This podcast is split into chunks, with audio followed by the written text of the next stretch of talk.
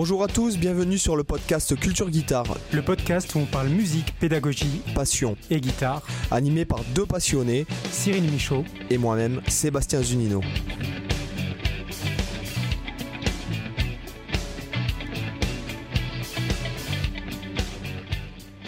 Bonjour les amis, bienvenue dans le podcast Culture Guitare. Salut Cyril. Et salut Seb, salut les amis. Alors, la forme ce soir? Ah, la pleine forme. La pleine forme car on reçoit un invité. Donc, on reçoit Kevin Roche. Salut Kevin. Salut Seb, salut Cyril. Salut. Salut. Donc, euh, vite fait, bon, Kevin va se présenter, mais en fait, Kevin est donc euh, anime une chaîne YouTube qui parle de matos et qui fait des tutos par rapport euh, au matériel, au réglage de son et ça, tout ça, qui va nous en parler dans pas longtemps. Mais c'est aussi donc un guitariste qui fait le métier. Donc euh, je suppose qu'il est un, intermittent du spectacle, mais il est aussi chef d'orchestre d'un très très gros orchestre de variété. Mais à toi Kevin, présente-toi. Eh bien, écoute, euh, oui, ben, je suis intermittent du spectacle et euh, donc je suis guitariste et, responsable de l'orchestre Bernard Becker qui est situé du, côté de Clermont-Ferrand et qui est un orchestre de 16 artistes sur scène avec une équipe technique évidemment à côté. Euh, donc ça représente en tout une équipe de plus de 20 personnes. Quoi. Ce qui est un sacré. sacré je peux vous le dire, puisque j'ai été intermittent du spectacle pendant 20 ans. Je peux vous dire que ce que fait Kevin, c'est bon, déjà d'être guitariste pour ce genre de, de répertoire, il faut être euh, hyper euh, polyvalent, il faut savoir bien lire, il y a des medley, il y a des trucs de fou. Mais en plus, de s'occuper de la logistique et du démarchage, c'est euh, c'est colossal, quoi. Colossal. Ben ouais, en fait, c'est ben en fait, un boulot de chef d'entreprise tout seul. Quoi. En fait, il y a une partie administrative qui est énorme parce que ce qu'il faut savoir, c'est qu'on n'est pas. Euh, je suis pas d'entreprise. En fait, on est, on est salarié des organisateurs pour qui on travaille. Donc, à chaque date, il y a un bulletin de salaire par personne à faire. Quoi donc, euh, donc 20 personnes. Euh, donc moi, je m'occupe de tout ça aussi, quoi. Voilà, euh, donc, donc, donc sur un été, ça représente 600, 700 bulletins de salaire à faire à peu près, quoi, sur trois mois. C'est énorme. donc il y a pas mal d'administratifs. Ça fait combien de temps que tu, que tu fais ça? Donc je suis dans l'orchestre moi depuis 2010, donc ça fait 10 ans que je suis dans l'orchestre et je suis responsable de l'orchestre depuis 2013. D'accord. Qu'est-ce qui t'a, moi je me demandais, qu'est-ce qui t'a amené justement à prendre ces fonctions-là? Est-ce que, est-ce que c'est quelque chose qu'on t'a proposé, que du coup tu as accepté spontanément, ou c'est vraiment euh, toi qui avais cette volonté de, de faire ça? Alors moi j'avais la volonté de rentrer, je voulais faire du bal, c'était ça, c'est, j'ai fait, je fais du bal par vocation, j'ai voulu toujours faire ça parce que ça m'a plu, le, ce qu'on apporte aux gens, le, le, côté, le côté festif, on apporte de la joie aux gens pendant 4 heures, on, leur fait oublier tous leurs problèmes et ça, ça me plaisait bien.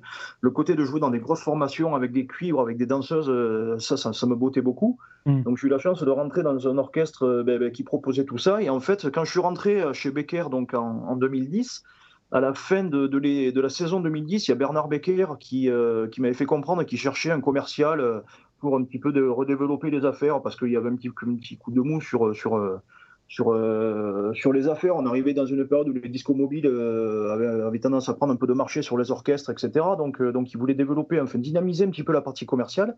Et, moi, un petit peu au culot, je lui ai proposé de l'aider sans avoir jamais vendu d'orchestre, mais j'ai vendu des guitares pendant, pendant six ans dans un gros magasin à Montpellier. Donc, euh, donc du coup, je me suis dit, ben, je vais t'aider au, commercial. Quoi. Donc, je suis parti comme ça. Et puis, finalement, de fil en aiguille, euh, la première année, je suis devenu commercial. La deuxième année, j'ai pris aussi un poste de responsable artistique, euh, notamment au niveau du répertoire et de, toutes ces décisions-là à prendre. Et en 2012, donc, il a décidé d'arrêter, après 45 ans, sa carrière de, de chef d'orchestre. Et il m'a proposé un petit peu naturellement, finalement, du fait de mes fonctions précédentes, euh, en dehors de mon métier de guitariste, de, bah, de prendre la, part, la, place de chef d'orchestre, quoi, tout simplement. Il t'a passé le flambeau, quoi. Exactement. alors, Donc... alors, à savoir que, alors pour, parce que les gens, enfin moi, ce qui, bon, outre le fait que, bon, bah, parce que bon, quand même, tu, tu as énormément d'activités. Euh, les gens ne sont pas conscients en fait euh, quand ils voient un concert comme ça euh, organisé par une mairie ou, quoi que ce soit, ne se rendent pas compte du, travail qui est en amont. C'est-à-dire que par exemple, j'imagine que donc tu, tu, démarches les mairies, toi tu proposes une plaquette ou, ben, la plaquette, c'est moi qui l'ai conçue, donc, donc tu fais un boulot de, déjà d'infographiste, euh, mmh. un site internet donc, donc, que j'ai créé aussi, mmh. euh, une page Facebook que je gère, un compte Instagram que je gère, donc toute la partie démarchage. Donc, euh, alors maintenant, on a de la chance, enfin, on est, on le, la partie démarchage a un petit peu changé dans le sens où beaucoup de choses se font maintenant par internet via souvent les organisateurs. Donc, il y a un gros boulot de, de, démarchage téléphonique où là, les organisateurs ben, te demandent d'envoyer une plaquette, un devis, un site internet, etc. Donc il faut avoir de l'outil de com en amont qui, soit super bien développé. Mais il y a quelques années encore en arrière, je prenais ma voiture et je faisais 10 000 bornes dans l'hiver pour aller chercher des dates parce que parce qu'Internet était moins en avant. Enfin, il y avait, ça s'est développé il y a 3-4 ans. Ça. Il, y a, il, y a, il, y a, il y a plus de 3 ans en arrière, le démarchage se faisait vraiment de façon physique à, 100% quasiment. Ah et là, il, fallait aller, il fallait aller chercher les dates euh, en, en, prenant des rendez-vous, etc. Donc là, c'était, là, c'était très difficile. Pour l'avoir beaucoup fait, c'est vrai qu'une date, euh, on va dire un démarchage physique, euh, tu signes beaucoup plus facilement, quand même, je trouve. Euh... ouais, en fait, le truc qui s'est passé, alors moi j'étais pas du tout contre d'arrêter le démarchage physique, mais vraiment ce qui s'est passé sur, les, sur ces dernières années, c'est que maintenant les organisateurs, il y a aussi le fait que j'en connais de plus en plus, et donc il y a aussi ça, mais euh, parce que là ça fait, ça fait maintenant euh, au final plus de 10 ans que, que j'en côtoie. Hein. Mais, euh, mais c'est vrai qu'au début, j'en connaissais moins, donc il fallait vraiment que j'aille chercher. Maintenant, il y en a plein qui me disent Bon, mais écoute, Kevin, on se connaît, c'est pas la peine, va pas t'emmerder à te déplacer. tu m'envoies un devis, tu me donnes tes dispos, et puis voilà. Donc, donc maintenant, ça se passe plus, aussi comme ça parce que, de, parce que je connais mm. de plus en plus de monde. Quoi. Voilà, le réseau qui se développe. Mais ce qui est intéressant, c'est que c'est là où on voit que finalement, euh, pour ceux qui ne sont pas musiciens pro, euh, je pense que là, ils peuvent comprendre qu'un musicien, finalement, aujourd'hui, c'est plus tellement la, la, personne qui fait que jouer sur son instrument, mais on est à la fois on est commercial, on est à la fois musicien, on est à la fois euh, souvent ingénieur du son, souvent on va faire le mixage, on, est producteur, on est, bah, comme tu disais, dans certains cas, infographiste, quand on doit faire, pas, la pochette de son de l'album de son groupe ou des choses comme ça. Mais finalement, on en est même, on en est même la preuve vivante. Euh, rien qu'à nous euh, aussi, Cyril. Euh, nous, on a tous des sites internet, on gère des réseaux sociaux, on a les chaînes YouTube, on crée du, son. les backing tracks, les patins, les couffins. effectivement, voilà. Et puis maintenant aussi, tu es aussi chef d'entreprise parce que bon, il faut faire ta compta, tes factures, tes sites et là, et puis tu, tu, tu, cherches à déléguer, des fois tu cherches un employé, tu n'en trouves pas. Enfin, donc il y a, y a, tout. Le musicien d'aujourd'hui, euh, en fait, c'est un couteau suisse, quoi. Tu Une petite casquette. Mmh. Ouais, ah, ben, ça. apporte. Euh, il faut être ultra polyvalent, mais c'est ce qui est bien aussi. Hein, c'est que, que quand on a fait. Euh, enfin, moi, je me dis que quand, si un jour je fais autre chose que, que chef d'orchestre de, de, de, bal, enfin, tu as, tellement de cordes à ton arc, en fait, de, poly, de polyvalence, finalement, qu'après limite, tu, peux te dire que, ce dans quoi tu vas travailler par la suite sera forcément plus facile. quoi. Ah c'est exactement ce que je disais à un de mes élèves tout à l'heure, euh, Skype. C'est exactement ce que je lui dis. Je dis, quoi que je fasse, de toute façon, ce sera toujours plus facile que la musique. quoi. Eh oui, oui c'est ça. C'est que, c'est que là, euh, même je vois, des fois, ça m'arrive, enfin, nous, quand on fait des prestats, ça dure 4 heures au minimum. Euh, ça m'arrive de faire des plans où c'est plus euh, dans l'esprit concert, public assis, etc., où ça dure 2 heures au maximum. quand tu finis de 2 heures de prestat, quand tu es habitué au bal, en fait, tu as l'impression d'avoir rien fait. En fait, c'est, cool, quoi. Du coup, physiquement, c'est facile, en fait. Et du coup, dans, dans ton métier, c'est qu'est-ce que qu'est-ce que tu trouves comme partie la, la plus difficile à gérer? Euh, alors, je dirais que, en tant que guitariste pur, euh, ce qui est difficile, c'est d'arriver à, être capable de jouer dans tous les styles. Ça, c'est parce qu'il te faut une polyvalence énorme. Euh, tu, vas jouer, tu, peux jouer du flamenco et derrière un morceau électro, en passant par du rock, du funk, du disco. En fait, tu balais tous les styles musicaux pendant 4 heures. Donc, donc, il faut être capable de passer de l'un à l'autre, que ce soit en termes de, jeu ou en termes de son. Quoi. Il faut être capable de, de mm. faire sonner sa guitare dans tous les styles. T'as pas forcément le temps de changer de guitare entre chaque morceau parce que, parce que ça enchaîne vite. Donc, donc il faut, euh, il y, a une partie, en fait, il y a deux parties. Il y a la partie d'être capable d'être polyvalent euh, en termes de jeu et d'être polyvalent en termes de son. Quoi. Bien sûr. Euh, d'ailleurs, d'ailleurs, j'invite les gens tout de suite. Là, je fais un petit peu un, appel à l'action. J'invite les gens à rejoindre Kevin, donc Kevin Roche, guitariste sur Facebook.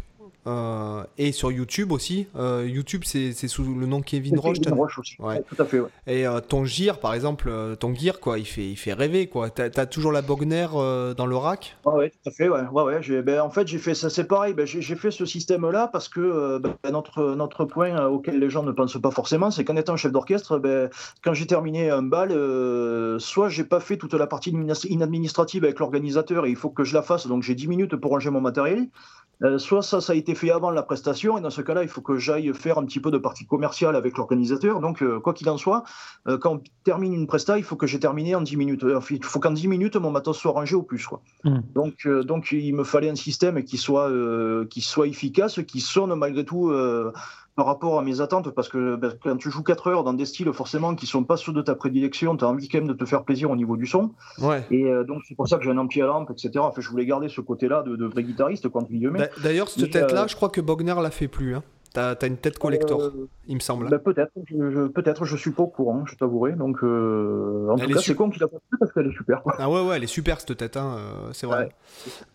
Parce que j'avais regardé, je voulais me prendre une tête aussi Bogner là, pour, avec un, Là, je voulais prendre soit un, Ultimate Cape ou un truc comme ça euh, de Steph Elena mhm. et mettre une tête avec. Et j'ai regardé justement la tête Bogner que tu as et il me semble qu'elle n'est plus faite ou alors il faut l'avoir d'occasion. Ouais, d'accord. Euh, moi, j'avais, bah, en fait, pendant 10 ans, j'ai eu la tête, la, la Ecstasy. Euh, qui était le, gros gros modèle de chez Bockner. Puis, puis l'an dernier, j'ai voulu refaire tout mon système avec un système plus léger et plus compact, quoi, en gardant la même philosophie en fait, et euh, donc c'est-à-dire une tête à lampe et euh, une loadbox et un simul de HP. Et finalement, ben, je, suis resté chez Bockner, j'ai pris le modèle Atma qui est où je retrouve un petit peu les sensations que j'avais avec l'Ecstasy, mais avec un format trois fois plus petit et trois fois plus léger, quoi. D'accord. Tout simplement. Ouais. Ah, la Atma, hein, c'est bien ça hein, que tu as. Atma, ouais, tout à fait, ouais, ouais, ça fait 18 watts. Euh, après, ça, je m'en fous parce que j'ai le simulateur de HP, donc, euh, donc, euh, mais du coup, ça me permet de la pousser et d'avoir du, Et en, en simu HP, qu'est-ce que tu. Qu'est-ce que J'utilise le Torpedo Live de chez Two donc ça me sert de loadbox et de simulateur de HP, quoi. Ouais, qui est très très bien. Je l'avais à une époque. en fait, je l'ai bon, je revendu parce que j'avais le, le, le FX à la maison. Couplé au Triaxis en fait, mm-hmm. direct dans la carte son. Mais c'est vrai que le Torpedo Live, c'est vraiment pareil, un, très bon outil qui est fait d'ailleurs par euh, une, entreprise qui est française, pour ceux qui ne savent pas. Euh, le, je crois que l'ingénieur principal, enfin du moins le, chef de, on va dire, de, du truc, c'est Guillaume Pile. Oui, Guillaume Pille qui habite euh, du côté de Montpellier. Ben, moi à l'époque, je travaillais, j'habitais de ce côté-là pendant ben, de, pendant 30 ans, quoi. Et euh, donc, je travaillais à Zema Musique à, à Castelnau-le-Lez, à Montpellier, pendant, pendant 6 ans. Et donc, j'ai fait la connaissance de Guillaume, qui était euh, venu faire une démo Two Nuts au, magasin. Donc, ça, fait des années que j'utilise je, les produits Two Nuts et que je côtoie Guillaume euh, régulièrement par, par message ou quoi que ce soit. On discute assez régulièrement. Et on discute des, même des nouveaux produits, etc. Enfin voilà, c'est cool quoi, parce que euh, ben là j'ai fait d'ailleurs une vidéo euh, il n'y a pas très très longtemps, mais quand est sorti le, la mise à jour du dernier Torpedo Cab M, là, donc le Cab M, euh, avec Guillaume, on avait convenu que je, je faisais une, une vidéo de démo pour la nouvelle euh, version du firmware. Enfin voilà, c'est des produits que j'affectionne depuis des années. Alors pour les utilisateurs, euh, enfin pas pardon, pour les, pour les auditeurs, euh, bien sûr tous les liens vers la page Facebook, l'Instagram de Kevin et aussi de l'orchestre parce que bon ça vaut le coup d'œil et d'oreille et euh, surtout le lien vers sa chaîne YouTube où en fait Kevin, et c'est là que c'est le point que j'aimerais aborder, avant d'aborder un point, euh, puisque pour, les, pour les gens qui entendraient le, podcast dans une autre date, mais en fait on est en pleine crise du Covid-19, nous sommes le 23 novembre 2020 à l'heure où nous enregistrons. Et en fait, euh, il faut savoir que j'aimerais qu'aussi Kevin nous parle de, la façon dont, les, professionnels du spectacle sont impactés aussi. Mais on va garder ça pour la fin. Euh, là, j'aimerais que, en fait, euh, Kevin, tu nous parles de ta chaîne YouTube euh, et de la, en fait, des tutos de matos en fait que tu fais, que tu nous expliques la démarche, etc. Ben, j'ai lancé cette chaîne. Alors en fait, ça fait des années qu'au départ, je voulais faire une chaîne YouTube sur des démos de matériel. et puis j'avais jamais le temps, je trouvais pas, trouvais difficilement le temps de le faire. Et, là, je l'ai fait. Donc du coup, bah, à partir du mois de mars, quand on était confiné, parce que là, j'avais plus que ça à faire. Donc j'ai eu le temps de développer ça et euh, donc j'ai commencé avec des, démos de matériel parce qu'en fait j'ai la marque Doc Music Station qui est une marque française aussi euh, de, pédales d'effet qui m'avait contacté l'an dernier pour que je sois un petit peu le représentant de la marque en Auvergne puisque j'habite à Clermont-Ferrand maintenant.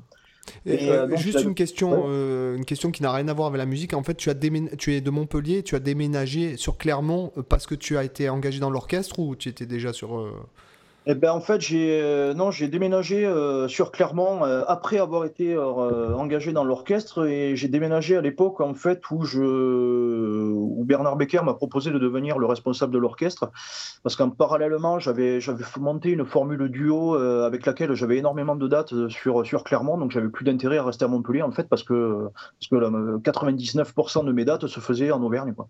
D'accord. Donc du coup ça plus ça et puis j'ai rencontré ma compagne aussi qui habite à Clermont-Ferrand. Donc euh, tout ça, euh, tout ça cumulé a fait que je n'avais plus du tout de raison de rester en Montpellier et, donc je suis devenu auvergnat en 2013.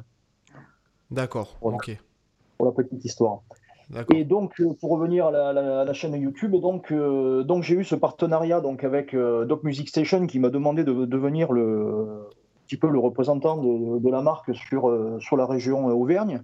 Euh, et, donc, du coup, en mars, ben, j'ai développé cette chaîne-là. Donc, euh, j'ai commencé à faire des vidéos au départ de cover, euh, un petit peu comme tout le monde. On avait tous tendance à faire quelques vidéos, à jouer des morceaux, en mettant ça sur Facebook. Petit à petit, j'ai mis ça sur, sur YouTube. Et puis, j'ai commencé à faire des vidéos de démos. Euh, entre-temps, vu qu'on était confiné, la marque Doc Music Station a développé pas mal de modèles. Donc du coup, je me suis retrouvé avec plus d'une vingtaine de pédales à la maison pour, lesquelles j'ai fait euh, pour chacune une vidéo. Et puis du coup, j'ai développé ma chaîne euh, à fond et, j'ai décidé de faire des tutos où là, ben, j'ai décidé de mettre à profit un petit peu mes, connaissances acquises au magasin et fait même en tant que guitariste depuis des années maintenant. Euh, et, en tant que musicien de scène aussi quoi. Voilà. Donc c'est euh, ce que j'ai voulu me faire un petit peu euh, un petit peu c'est faire des vidéos qui me permettent de d'aider les gens sur des points un petit peu sensibles sur l'utilisation des effets sur les branchements les boucles d'effets les les loadbox en fait il y a plein plein plein de sujets. Puis là j'ai encore plein de vidéos qui sont qui sont déjà faites et qui qui attendent de sortir.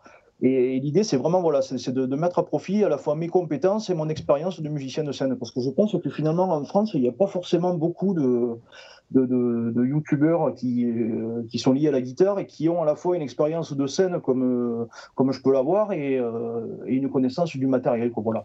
Donc c'est un petit peu ces compétences-là que je veux, c'est cette double compétence que je veux mettre au profit des gens. C'est-à-dire que c'est vachement intéressant. Voilà, c'est vachement intéressant le fait d'avoir de, la vie d'un, parce qu'en général, bon, les, les, personnes qui font du test de matos, c'est très axé studio finalement et home studio, hein, on est bien d'accord. Et là, euh, Kevin nous parle du, du, du fait de, mieux régler son son et puis j'imagine de toute la logistique qu'il y a derrière, parce que les gens, pareil, ne, savent pas trop en fait euh, peut-être des fois comment ça se passe au niveau du repiquage de son, etc. etc. quoi. Ouais, tout à fait. le but, c'est vraiment de. j'ai toujours euh, eu. Enfin, à chaque fois, je me suis fait une config de matos. L'idée, c'est que c'est que j'arrive sur un plan ou en répète même. Euh, euh, c'est d'arriver et d'avoir un matériel qui soit fiable. Alors, fiable, ça ne veut pas forcément dire cher. Quoi, hein. On peut avoir du matériel fiable sans, sans se, se, se, casser un rein. Quoi. Mais l'idée, c'est d'optimiser en fait l'utilisation du matériel de façon à ce que quand on arrive sur un plan, on soit branché en 5 minutes et ça marche. Voilà. Oui, voilà. et c'est vrai que quand on a un pedalboard, entre l'utilisation studio, l'utilisation live, on peut déjà hum, avoir pas mal de surprises. C'est important de bien connaître son matos, bien connaître comment toute la chaîne d'effets réagit entre la guitare, l'ampli, les pédales. Euh, parce que c'est vrai qu'en fonction de l'acoustique dans laquelle tu vas jouer, il peut y avoir un impact énorme. Et d'ailleurs, moi, pendant que tu parlais, il y a déjà un milliard de questions qui me sont venues en tête. Euh, notamment, euh, j'en garde une pour plus, pour plus tard, mais je la dis maintenant, c'est pour rebondir dessus plus tard. ça serait que tu nous parles un petit peu de comment tu as abordé le fait de de travailler dans plein de styles différents, comme tu disais, la polyvalence. Mais ce sera pour, pour peut-être plus tard dans le podcast. Je le dis comme ça pour pas l'oublier. Mais par rapport à ce que tu disais pour le, le matériel, moi, une question que j'ai par rapport à ta chaîne, ça m'intéresserait de voir comment tu abordes la présentation de matériel. Parce que moi, quand je vois les choses quand je vois justement l'utilisation du, matériel, j'ai envie de dire qu'il n'y a rien de, de, plus subjectif au monde que la perception des sonorités. Les ingénieurs du son et les mixeurs, ils en savent quelque chose. Euh, c'est-à-dire que entre, quand tu vas tester par exemple une pédale d'effet, tu as, effectivement le son de la pédale d'effet, mais qui va, son son va être influencé déjà par euh, la guitare qui va lui être euh, connectée. Tu as aussi l'ampli qui va jouer derrière. Tu as l'acoustique de la salle dans laquelle tu es, euh, sans compter la reprise du son par le micro, plus la compression YouTube et compagnie.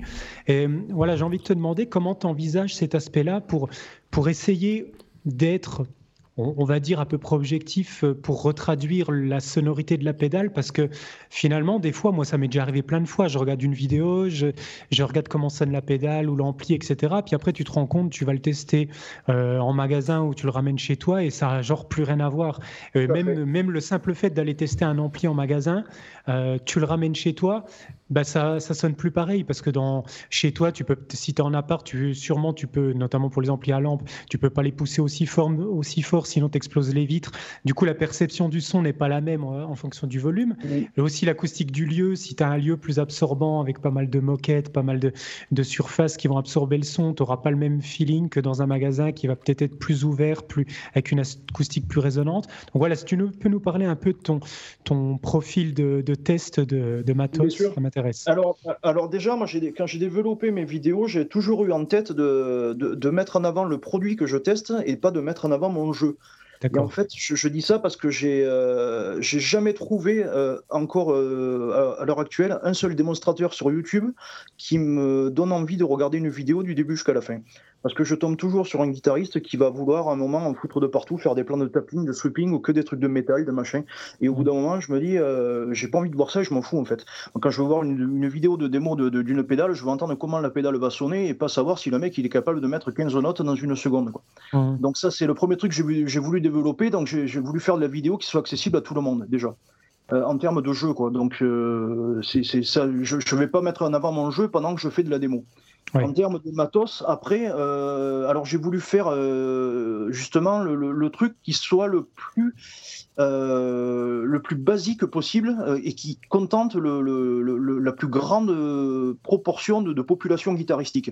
Donc à chaque fois que je fais des tests de matériel, je vais utiliser une guitare de type Strat avec une combinaison de simple et un double. Parce mhm. que ça, avec ça, je sais que je, il y, a tout le monde. C'est la guitare qui va correspondre à peu près à 95% de la population, entre guillemets. Quoi. Ouais, tu couvres un euh, maximum de besoins et de cas de figure. Quoi.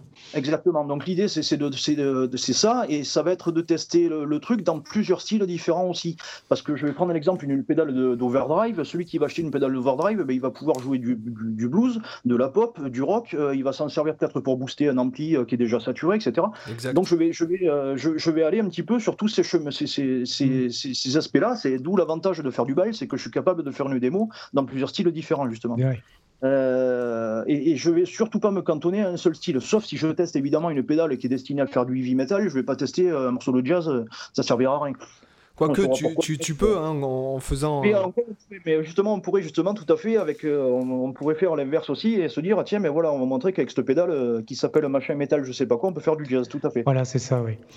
mais, mais l'idée, c'est vraiment, euh, voilà, c'est de, déjà de faire une, une, vidéo tout public, fait qui va toucher le, le, maximum de personnes et qui, où, un maximum de personnes va pouvoir se sentir concernées. Et ensuite, pour pallier au problème. Oui, pardon. Non, non, vas-y, vas-y, vas-y, vas-y, vas-y. Et ensuite, pour, euh, ben, juste pour terminer le, par rapport à la question, le, pour gérer tout ce qui est acoustique, etc., ben, en fait, j'ai deux, euh, ben, les deux astuces, c'est que j'utilise pas de micro et pas de baffle, donc je passe par le système de la loadbox et du torpedo. Hum. Donc ça me permet d'avoir euh, toujours le même son sur toutes mes vidéos. Et une transparence absolue. Ouais, c'est plus neutre, ouais. Je travaille avec des IR, donc c'est quelque chose qui, qui, reste, ça marche, ça permet d'avoir le, le, le, son est correct et, euh, et ça évite d'avoir ces problèmes d'acoustique à gérer. Et mhm. ensuite, je travaille, j'enregistre toutes mes vidéos avec Audacity. Et en fait, donc, euh, donc ça, je le mets en avant aussi dans le sens où je ne, je n'applique aucun traitement. Euh, tu n'as pas de compresseur, ni de reverb, ni rien. Il n'y a absolument rien, même pas d'égaliseur, il n'y a absolument rien. Mm. C'est du brut de chez brut. Quoi. Le seul truc que je fais, c'est que, c'est que mes deux pistes, je les rassemble dans une seule pour avoir un LR en sortie. Quoi. Voilà. Mais il n'y a rien de plus. Quoi. Il n'y a, aucun traitement acoustique qui n'est fait sur mes vidéos. Donc euh, j'ai réécouté mes vidéos au casque sur YouTube et on est très proche de la, de la réalité malgré tout. Ouais. Tu as, un schéma directeur quand tu vas préparer tes, vidéos? Genre, euh, tu as, un script où tu dis, euh, par exemple, je sais que dans la vidéo, d'abord je vais parler de ça, ensuite de ça, et tu organises un peu toutes tes vidéos de manière homogène comme ça, ou c'est vraiment un peu freestyle en fonction du feeling que tu as avec chaque euh, pédale ou chaque ampli? Ça va, dépendre de, ça va dépendre du matériel. Bon, généralement, j'ai une ligne de conduite malgré tout, mais, mais ça va dépendre vraiment du matériel. De, bon, évidemment, avant de, de, de monter ma vidéo, la pédale, je l'ai essayé dans tous les sens. J'ai, j'ai, je l'ai tordu un petit peu de partout pour voir ce qu'on pouvait en tirer. Et à partir de, ce qu'on peut en tirer et de, et de ce que j'analyse euh, qu'on peut en faire, j'axe ma vidéo sur tel ou tel point. Je vais mettre en avant euh, ce qu'il faut qu'il soit en avant. Quoi. Et ce qui va être important pour les gens, quoi, tout simplement. Mmh. Alors, en tout cas, avec tout ce qui est matériel, euh, moi, il y a un truc qui me vient en tête, et je, pense qu'il y a pas mal d'éditeurs qui doivent être dans ce cas, euh, c'est que quand on commence à mettre le nez dans le matériel, donc dans les pédales d'effet, c'est souvent le, cercle sans fin. Moi, quand j'ai commencé, aujourd'hui, j'ai un set hyper minimaliste, c'est-à-dire je joue sur accès fixe et point barre. J'ai rien d'autre. Enfin, j'ai euh, rien d'autre que j'utilise. J'ai encore gardé euh, deux, j'ai gardé que deux amplis à lampe. J'ai un, Vox, euh, le AC15 et un iWatt Combo 20. Euh, bon, voilà, qui sont, qui sont très bien, que je branche peut-être une fois tous les trois mois. Et du coup, au niveau pédale, c'est pareil. J'ai bon, j'ai deux pédales Wawa que j'utilise pas, j'ai une Wami que j'utilise jamais, j'ai enfin, plein de pédales des reverb que j'utilise jamais. Au final, je suis réduit maintenant à, deux pédales. J'ai une full tone euh, d'OCD qui est vraiment une overdrive absolument monstrueuse. Je ne sais pas si tu en as fait un test, mais en tout cas, elle, est vraiment géniale. Une petite reverb euh, Earthquake et, et basta quoi. J'ai quasiment, je, tourne quasiment qu'avec ça et j'ai aussi une, une full bore euh, des mixers. Mais en, gros, je suis revenu à quelque chose de ultra minimaliste parce que j'en avais un peu, un peu marre moi de, de tout le temps acheter du nouveau matos. Et en gros, tu, tu, reviens à la maison avec ton ampli, tu joues, et puis en gros, le soir même, tu es déjà sur Internet en train de regarder euh, les, nouveaux, les nouvelles sorties d'ampli, les nouvelles pédales qui arrivent, et de te dire, putain, euh, il me manquerait encore 7 pédales et j'aurais le pédalboard parfait, tu vois, le, le, son qui tue, après tu achètes la pédale, tu te dis, ouais, mais non, mais, là, il me manque un autre truc. Attends, Cyril, c'est exactement ça. Moi, je, je vais te dire, j'ai plein de pédales. Euh, et bien que j'ai un accès fixe, donc euh, moi j'ai fait vraiment euh, un routage de malade à la maison. D'ailleurs, je mm. suis assez satisfait de mon son, entre guillemets, parce que j'aime pas trop. Par exemple, il y a une marque très très connue pour la modélisation d'ampli que je supporte pas et que je trouve à chaque fois que j'achète leurs produits, je les revends parce que je trouve que c'est à chier. Mais je veux pas. non. enfin, si, mais je... je voulais pas le dire, tu vois. Justement, j'ai fait une C'est pas toi qui l'a dit, c'est moi. Justement, j'ai fait une vidéo où je montre qu'avec euh, un pod de la N6 de 1998 ou 19, quand il met un torpedo euh, de chez Tunots au cul, en fait, tu le transformes et ça, ça défonce tout, quoi. Ouais, mais là, c'est le torpedo. Euh, tu vois En général, quand tu achètes du Line 6. Le Helix, il est vraiment pas mal. Tu veux que je, te dise Moi, je vais te dire un truc. Le Line 6, euh, le pod, là, dans, la configuration que tu, dont tu me parles, c'est surtout le torpedo qui fait le boulot. Euh, en, fait, si tu veux, il y, a, deux points. Et en fait, ce qui est marrant, c'est que Guillaume m'avait dit ça. En fait, Guillaume Pi de chez Tunot, il a, en fait, il a créé à la base le torpedo parce qu'il avait testé le pod et en fait, il s'est rendu compte que ce qui est pas bon dans le pod, c'est essentiellement la qualité de la simulation du haut-parleur. C'est ça qui est mauvais en fait dans le pod, parce que le préamp en lui-même, il n'est pas dégueulasse quoi. Et c'est ce que je mets en avant dans ma vidéo finalement, c'est que alors, euh, ce qui va faire que le pod euh, va sonner, c'est la qualité du préampli, parce que le préampli est pas mauvais, mais après c'est vu que la simule de HP du pod est pourrie, et euh, d'ailleurs tu peux mettre les médiums à 100%, tu ne ressortiras jamais d'un mix avec un pod, en groupe en tout cas. Hein.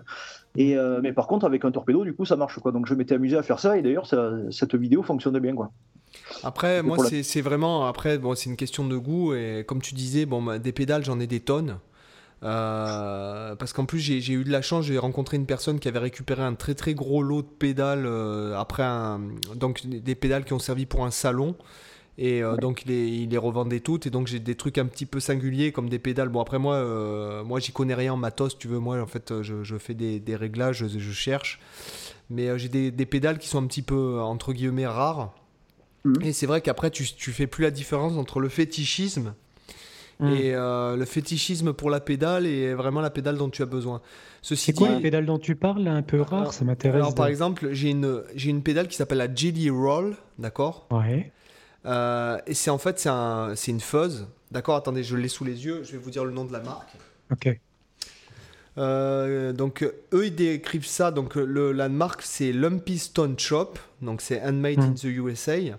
Et en fait c'est euh, alors eux ils marquent classe classe A, euh, classe A overdrive, mais ça ressemble plus en fait à un, à un fuzz.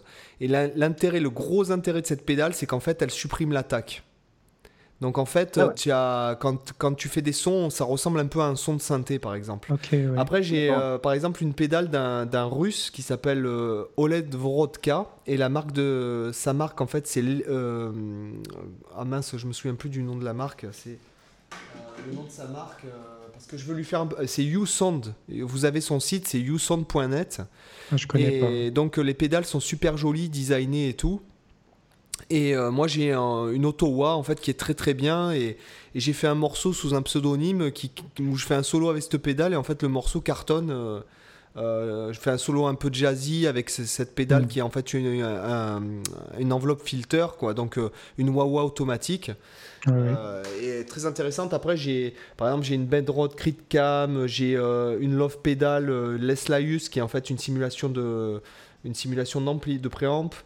Et après, j'ai une Maxon, Super Tube, j'ai des Maxon, voilà, j'ai les deux Strymon. là, c'est pour ce que j'ai sous les yeux. Et puis après, j'en ai des mm. tonnes qui sont encore dans, dans, la maison de mon ex-femme, qu'il faut que je récupère d'ailleurs. Mais en fait, ce que je fais, moi, pour vous parler vite fait de mon routage, si ça vous intéresse, en fait, je, j'ai la guitare dans le pedalboard, d'accord? Ce qui me pose problème, c'est que j'ai pas de boucle d'effet pour mettre la reverb et le delay. Alors après, je rentre dans euh, le triaxis. Le triaxis ressort. Euh, non, le pardon, je rentre dans le axe FX. Le axe FX, il y a une boucle où, qui passe dans le préamp euh, du triaxis. Voilà. Je re-rentre dans le axe FX où j'ai une simulateur de HP parce qu'en fait, je me sers que de la simulation de HP du, du axe FX en gros et je rentre dans la carte son. Voilà. Ça, c'est mon routage du, moment. Et en fait, ça me donne, euh, euh, en tout cas, un son que je recherche. C'est-à-dire que j'ai pas, j'ai pas, j'arrive à avoir un son quand même, je trouve assez chaud euh, par rapport à un truc qui rentre direct dans une carte son sans prise de son, quoi. Voilà. Mmh. Ah et après, là, là, tu vois, j'ai envie d'un peu changer. J'ai envie de passer. alors, j'ai envie de tester un peu les produits Elena parce que j'ai vraiment envie d'encourager les, les, les, producteurs français. Euh, bien que j'ai eu le Torpedo Live et que j'en étais très content, attention, euh, c'est pas du tout, il euh, n'y a pas de, truc commercial ou quoi que ce soit, mais voilà, j'avais envie de tester un peu le produit de, de Elena Effect, de Stéphane Elena, et en fait j'avais envie de prendre une tête type Bogner.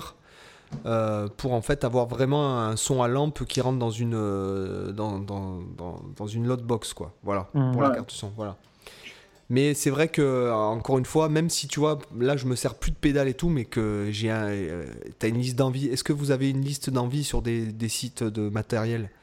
Euh, j'en avais une sur Thoman euh, que, j'essaye d'éviter de remplir parce que sinon c'est déprimant. Mais, après, il y a toujours des trucs. De toute façon, c'est ça le problème quand tu es guitariste. Toi, je m'étais fait la réflexion euh, dernièrement en, discutant avec des collègues qui sont plus sur la guitare classique et je me disais, ouais, quand tu, quand tu vas acheter une guitare de luthier, une guitare classique, tu vas vite en, en avoir pour très cher. Genre te dire, tu sais, ça peut monter à 10 000 euros, voire largement au-dessus à 20 000 euros, etc. Je me disais, punaise, finalement, c'est quand même cher la guitare classique. Et après, je réfléchis, je me suis dit, la guitare électrique, en comparaison, tu mets 1600 euh, euros à tout casser.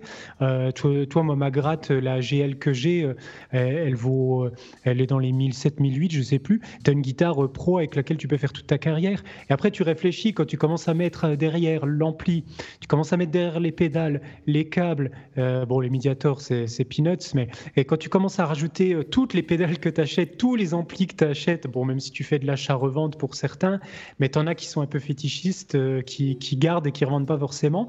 Ben, au final, ça revient vite cher la guitare électrique quand même. attends, ma soeur, euh, tu sais, ma soeur, elle vaut. Euh, ma guitare sœur, hein, donc elle vaut 5000 dollars, quoi, quand même. Ouais. Plus je me suis fait aligner par la douane euh, quand elle est arrivée en Espagne, puisque je l'ai reçu, j'habitais déjà en Espagne. Euh, tu vois, euh, j'ai payé de douane, j'ai payé 20, 21, je crois 21% de TVA en plus. Donc tu vois.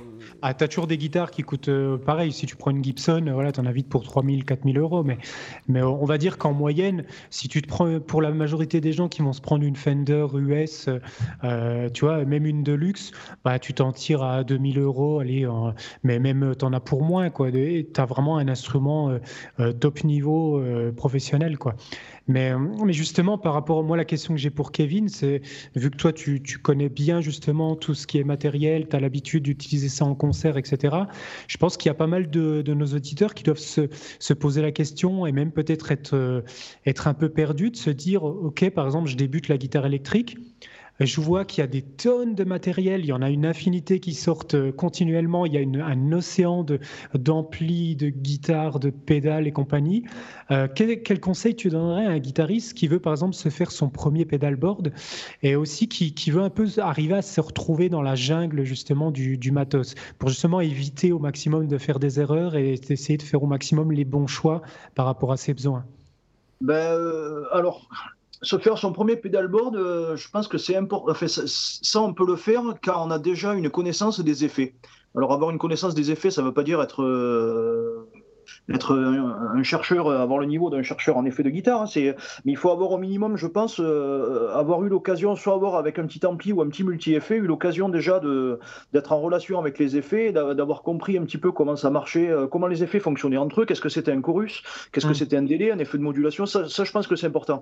Si on se lance dans un pédale. Tu conseilles d'abord un, multi-effet, pour le, ben, par exemple, pour débuter? Pour quelqu'un qui débute, à mon avis, et qui, euh, et qui veut se lancer dans la guitare électrique, euh, mm. évidemment, guitare électrique sans effet, c'est, euh, je pense que c'est difficile de nos jours de, de se dire, tiens, je n'aurais pas, je vais jouer de la guitare sans effet, ne serait-ce que. Tu joues du ACDC, quoi, après. ouais, ouais, encore qu'ils ont un rock derrière, il y a, il y a quand même quelques, quelques trucs qui traînent dans le, dans le rock d'Angusio, mais à l'époque, en tout cas. Je troll un peu, hein, c'est vrai.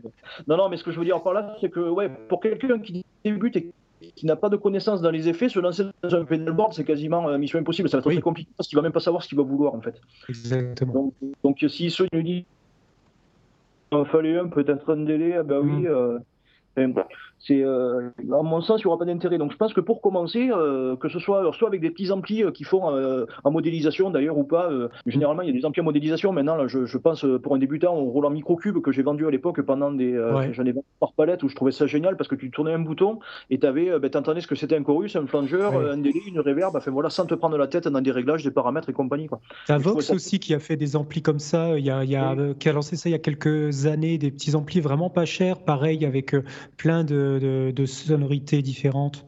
Ouais, il y avait le DA, DA5, je crois, ça s'appelait à ah, J'ai plus les modèles en tête, mais. Ouais, mais c'était super. Moi, je trouvais ça génial parce que, parce que justement, euh, en tournant un bouton, tu peux avoir, euh, tu, tu, peux entendre un effet qui était pas mal. En plus, ça fait euh, Roland Boss, c'est la même marque. Donc, le microcube, moi, je trouvais ça super. C'est un ampli mmh. qu'on conseillait, qu'on vendait beaucoup parce que parce que c'était pas très cher. pour que ça valait 120 euros. Ça permettait de jouer à la maison. Et pour un débutant, en tournant trois boutons, ben, tu pouvais essayer les effets, avoir la différence entre un overdrive, une fuzz, une distorsion, un peu de délai, un peu de reverb. Et je trouvais que pour se faire la main, c'était bien. Quoi. Ouais, et après, ben, quand tu veux te lancer dans un pedalboard, bon, ben là, tu, si déjà tu, tu, as un peu idée de ce que tu veux euh, en termes de son, ça va être déjà plus facile pour savoir euh, au moins vers euh, dans quelle direction tu vas aller. Quoi. Mmh. Et c'est là justement que je me lance à ce moment-là dans toutes les, dans, mes vidéos, là, j'avance beaucoup, là, où en ce moment, je fais, ben, je, fais une vidéo pour chaque catégorie d'effets, je fais une vidéo aussi sur les accessoires, parce qu'il y, y, a un truc auquel il faut penser aussi, c'est que quand on se dit, je vais me faire un pédalboard, alors il y a le prix des pédales, mais comme tu disais tout à l'heure, il y a les câbles, et puis il y a les alims. Les alimentations, c'est ce que j'allais dire, oui. Et, les alims, il ne faut pas les négliger, parce que, parce que si, si, on néglige des alims, eh ben, on va droit au problème. Euh, en fait, il y, a, le coût des pédales, mais euh, et puis il y a le coût du reste, quoi. Il n'y a pas que. Euh, attendez, les gars, vous n'allez pas me dire que quand vous avez câblé votre pédalboard bien comme il faut, que tu as réduit tes câbles, que tu as mis les alimes, qu'il n'y a plus un fil qui dépasse et tout, me dis pas que tu n'es pas fier de le regarder. Et quand tu arrives et que tu le montres à tes potes de l'orchestre ou de ton groupe, tu leur dis Bon, les gars, vous avez vu ça? Et puis les mecs, ils te regardent, ils disent Ouais, bah, c'est un pédalboard, quoi. Mais toi, tu es là, tu leur dis euh, Mais non, mais c'est beau Attends, c'est. les mecs, de ma vie. Et les mecs, ils te disent, ouais, mais ça sert à rien tout ça. Et puis toi, tu leur dis, mais si, si, tu vois, c'est. tu sais, tu leur présentes un peu comme si, si c'était ton bébé, tu sais, mais tu comprends pas. Mais regarde comme c'est beau, il n'y a pas un câble qui déplace et tout. Il fait, ouais, ben alors. Et une euh, semaine après, tu as acheté une nouvelle pédale qui vient pile au milieu entre toutes les autres pédales et tu es obligé de tout refaire.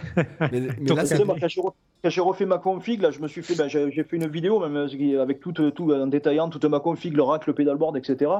Et euh, donc là, le pedalboard, là maintenant, ça fait un moment que je suis sur la, config définitive, mais, euh, mais, mm. mais avant d'arriver à celle-là, je l'ai recablé, euh, je sais pas, une, une, quinzaine de fois au moins. Quoi. Ah non, mais cette pédale, finalement, elle est là, mais il faudrait que je la mette là parce que pour l'accès, c'est pas facile. J'ai passé ma, des, nuits entières à recabler mon pedalboard. Ah, mais c'est bon quand même, à vous. Ouais, carrément, carrément. Et puis après, quand tu as fini, hop, tu le prends en photo, version 14.3 à demain pour la nouvelle. Ben, ce qui est vachement kiffant là-dedans, c'est que vraiment, c'est tu façonnes ton son. Tu es en train de vraiment de, de, définir le, ce qui va être unique à toi. Parce que le choix des pédales, déjà, va influer. Parce que tu as les, les, pédales de délai, tu en as des dizaines et des centaines. Tu as les pédales de, de disto, d'overdrive, c'est pareil.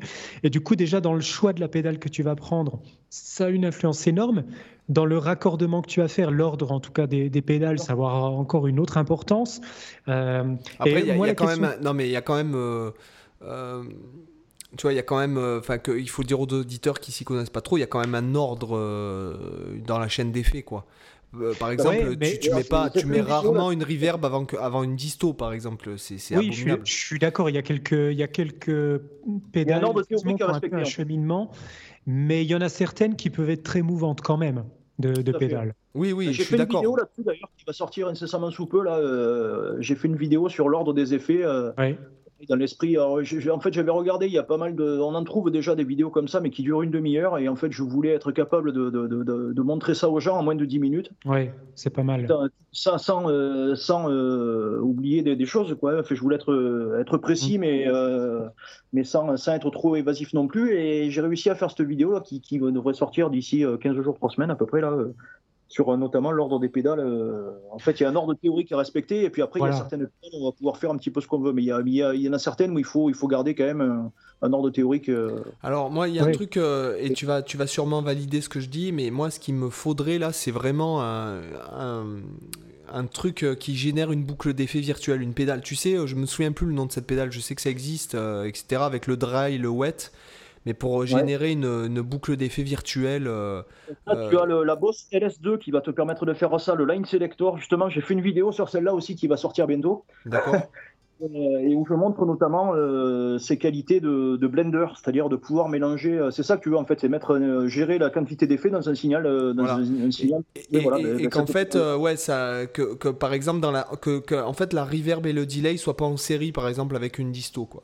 Tout à fait, ouais. Ben ça, euh, ça la Boss LS2 va te permettre de faire ça. Et justement, j'ai fait une vidéo sur, euh, sur euh, entre autres, ça. moi, je l'ai testé avec un flanger, mais ça, tu, te rendras compte de la, du même résultat. Ça pourrait faire pareil avec une reverb et un délai. Et, tu la vois, tu vas peut-être pouvoir m'éclairer là. Du coup, en live, c'est intéressant. Il y a une pédale qui fait ça et qui a le. Donc, moi, je l'avais vu parce que c'est Kurt Winkle. Tu sais, en live, il a, il a 3 tonnes. Alors, lui, par contre, son pédalboard, il est totalement à l'arrache. Euh, il y a Kurt Rosenwinkel qui est toujours blindé d'effets, de, pédales de fou, euh, de trucs. Et lui, justement, il a ce blender là euh, avec le yin et le yang dessus. Alors, je me souviens plus du nom, quoi. Ah, alors ça, c'est, je pense que c'est, je crois que c'est, putain, je crois que c'est exotique, me semble-t-il. Je crois que c'est la marque exotique. Euh, qui, faisait un blender parce qu'il y avait le, il y avait, il faisait du blender mono. Oui, c'est ça, c'est le, c'est l'exotique. C'est le, euh, ouais, ouais, je l'ai sous les yeux. C'est le X Blender, ça s'appelle. Il le faut en mono et en stéréo. D'accord. C'est bien sûr. Avec le yin et le yang, c'est bien ça. Donc en fait, ben, le... là, le, la Boss LS2, là, là, elle fait pas que ça en fait. C'est pour ça que j'ai voulu faire une vidéo parce qu'elle fait pas que Blender. quoi. C'est une des fonctions parmi d'autres en fait. C'est ce que je voulais mettre en avant en fait sur cette pédale. Oui, parce qu'elle fait line selector. Donc pour les gens, un line selector, ça, vous permet par exemple d'avoir euh, une seule guitare et de la balancer sur deux amplis différents ou euh, deux amplis en même temps. Ouais, tout à fait. Ouais, puis tu, tu, peux avoir par exemple, tu peux sélectionner, euh, en fait, tu as une entrée, une sortie, puis tu as deux boucles. Et tu peux, tu peux mettre, je veux dire une connerie, imaginons dans une boucle, tu vas mettre, euh, tu vas mettre une série d'effets pour ton son rythmique, et dans l'autre boucle, une, une, une liste, une, une série d'effets pour ton son solo, puis tu vas pouvoir passer du, de l'une à l'autre en activant plusieurs effets en même temps, en fait. Oui, voilà. Mais elle n'a pas que cette fonction-là, en fait. C'est ce, ça ce que j'ai voulu mettre en avant, en fait, surtout sur ma vidéo, justement, c'est tout ce qui n'est pas dit euh, de façon claire quand tu lis la notice de cette c'est que ça peut servir de boost de gain, de boost de volume, euh, mhm. selon où tu la places, de, de, mute. Ça peut servir notamment de blender aussi. Quoi, voilà. Et donc, c'est ce que j'ai voulu mettre en avant. Et, euh, et, en tant que blender, la Boss LS2 fonctionne très très bien. Surtout que ça coûte pas très cher. On en trouve même d'occasion facilement. Et, et euh, à 50 ou 60 balles, tu, tu, vas en trouver une et ça fait super bien le job. Quoi. Yes. Donc, niveau, niveau, matériel, j'ai une autre question que je voudrais te poser. souvent, quand on regarde des chaînes de tuto matos, euh, tu as pas mal de matos, de, de, tests de matos de pédales, de tests d'ampli, etc. Par contre, je trouve qu'il y a un point dont on parle pas assez souvent dans tout ce qui est construction de, de pédalboard et dans tout ce qui est test de matos, c'est les câbles. Et c'est quelque chose qui est souvent négligé, même par, par beaucoup de guitaristes. C'est euh, justement le, le fait d'investir dans des bons câbles. Il y a des, des mecs qui vont pas, ils vont pas hésiter à mettre 100 euh, euros dans une pédale. Par contre, quand s'il fallait mettre 100 euros dans un câble, il commencerait à tirer un peu la tronche. Moi, je vois par exemple, euh, notamment la, différence, je trouve qu'elle est quand même assez, frappante et c'est ce qui peut vraiment faire la différence entre un son euh, un peu dégueulasse où tu ramasses du buzz, où tu as des aigus à moitié étouffés, euh, etc. Et vraiment un son qui est, plus pro. Moi, aujourd'hui, je joue plus qu'avec la marque, je sais pas si tu connais la marque Vovox. Oui, bien sûr. Qui fait des câbles monstrueux. Alors j'ai acheté deux câbles. Il m'a coûté à l'époque 108 euros chaque câble. C'est des câbles de 3,50 m. Alors c'est sûr, ça fait un peu mal au cul au début de, de, de, mettre plus de 200 euros pour acheter deux câbles de guitare. Mais en même temps, je les ai achetés il y a, il y a plus de, ça doit faire au moins plus de 10 ans maintenant. Euh, les câbles, ils n'ont pas bougé. Je les ils n'ont jamais été abîmés une seule fois. Alors qu'avant, je mettais des câbles, j'achetais du, du, câble à 20, 20, 25 euros, etc. Euh, et des fois, j'étais obligé de les changer euh, régulièrement parce que je, il commençait à y avoir du buzz, il y avait des craquements, les, les aigus qui disparaissaient. Et je me suis vraiment rendu compte quand j'ai changé de câble la différence monumentale de, de qualité. Et du coup, est-ce que toi, tu parles un petit peu de ces aspects-là aussi dans, dans, tes vidéos ou pour l'instant, tu t'es pas encore trop penché dessus Alors, ben, j'ai fait une vidéo euh, qui s'appelle Les 5 accessoires indispensables pour un pédalboard, d'ailleurs, où je parle des câbles notamment. Euh, alors, j'ai pas parlé des câbles qui vont être le, le, le, câble qui va relier la guitare au pédalboard ou le pédalboard à l'ampli. Ouais, ouais, ouais. Je parle de, de, de, de la relier les pédales. Câbles, euh, exactement, des, des, des câbles de patch et, et j'insiste sur le fait, en tout cas, qu'il est important d'avoir des câbles patch de, qualité. Quoi. Ça, c'est indéniable. Alors, moi, de, mon côté, j'ai jamais investi euh, ce prix-là dans des, dans des câbles à instruments. Ou même sur les câbles qui vont relier le pédalboard à l'ampli, etc. J'ai jamais mis, j'ai jamais euh, osé prendre du Vovox. Euh, mon bassiste, lui, en utilise notamment. Il me dit, il m'en a inventé les mérites euh, de la même façon que toi d'ailleurs. C'est fantastique. Et en plus, ils ont une façon d'être torsadés qui respecte naturellement tu vois, du câble. Euh, chose que justement, c'est pour ça que beaucoup de guitaristes aussi pètent leurs câbles, c'est parce qu'ils savent pas comment enrouler correctement les câbles. Ça devrait être des cours qu'on devrait donner dans les cours d'instruments. Moi, j'enseigne à mes élèves quand je les ai en cours, voilà comment on enroule un câble, parce que c'est fondamental pour pas briser l'intérieur du câble. Et du coup, ils sont naturellement torsadés, c'est-à-dire qu'ils ont, ils conservent en permanence leur enroulement naturel. Ah euh, tu as un effet spirale qui est vraiment, vraiment super. Et du coup, sur ton pédalboard, tu es plutôt partisan des, des, des, câbles vraiment avec un, petit bout de câble ou vraiment où as les, les, câbles vraiment microscopiques, enfin, même pas les câbles, c'est juste où tu as les deux connectiques euh, qui permettent vraiment d'être au plus proche euh, des pédales. Non, moi j'ai pris du câble, j'ai fait le. En fait, j'ai le, bon compromis que j'ai trouvé, c'est le câble Sommer Cable avec les connectiques Icon. C'est ce qu'on appelle les, les, les jacks pancake là. Euh, ça, ça permet d'avoir de, d'avoir des pédales pas trop trop éloignées les unes des autres. Mhm. et, euh, et, le chômeur câble marche bien, euh, c'est, fiable. En fait, moi, de par mon métier en fait et mon activité de, de musicien de scène, j'ai, j'ai voulu privilégier le côté solide et, et fiable en fait. Donc quand j'utilise des câbles, là tout fait même que ce soit des XLR aussi euh, pour pour toutes les connectiques de, de, après de sortie de rack pour aller sur le patch de scène, etc. J'utilise des câbles. Souvent c'est du du câble cordial avec des connectiques euh, neutriques. Mmh. ça, c'est le meilleur rapport qualité-prix que j'ai trouvé en fait. Euh, là, tous ces câbles-là que j'ai, je les ai depuis pareil hein, depuis, depuis depuis 10 ans quoi. Donc ils ont fait ils ont fait ils ont fait 1000 dates à peu près quoi ces câbles-là. C'est ça qui est important aussi à dire. Effectivement, tu dis très bien dans, la phrase que tu viens de, dire, c'est aussi l'importance d'avoir du matériel euh, euh, solide pour euh, justement être trimballé de concert en concert, de salle en salle, etc. parce que le matos, il y a rien cher hein, en live. Hein. Voilà, il n'y a ah bah rien de pire que de débuter ton concert et de te rendre compte que tu as le jack qui merde ou que tu as une connectique. Et quand tu te retrouves dans le pedalboard et tu sais pas d'où vient le problème, euh, tu es en stress une demi-heure avant le lancement du concert parce que tu as un truc qui merde. Et voilà, vraiment, quand vous faites votre pedalboard, pas hésiter quand même à vraiment avoir de la qualité, notamment ce qui, est, vachement important euh, pour ceux qui connaissent pas trop le routing audio, c'est que en, gros la qualité du routing audio, il est toujours égal au maillon le plus faible de la chaîne.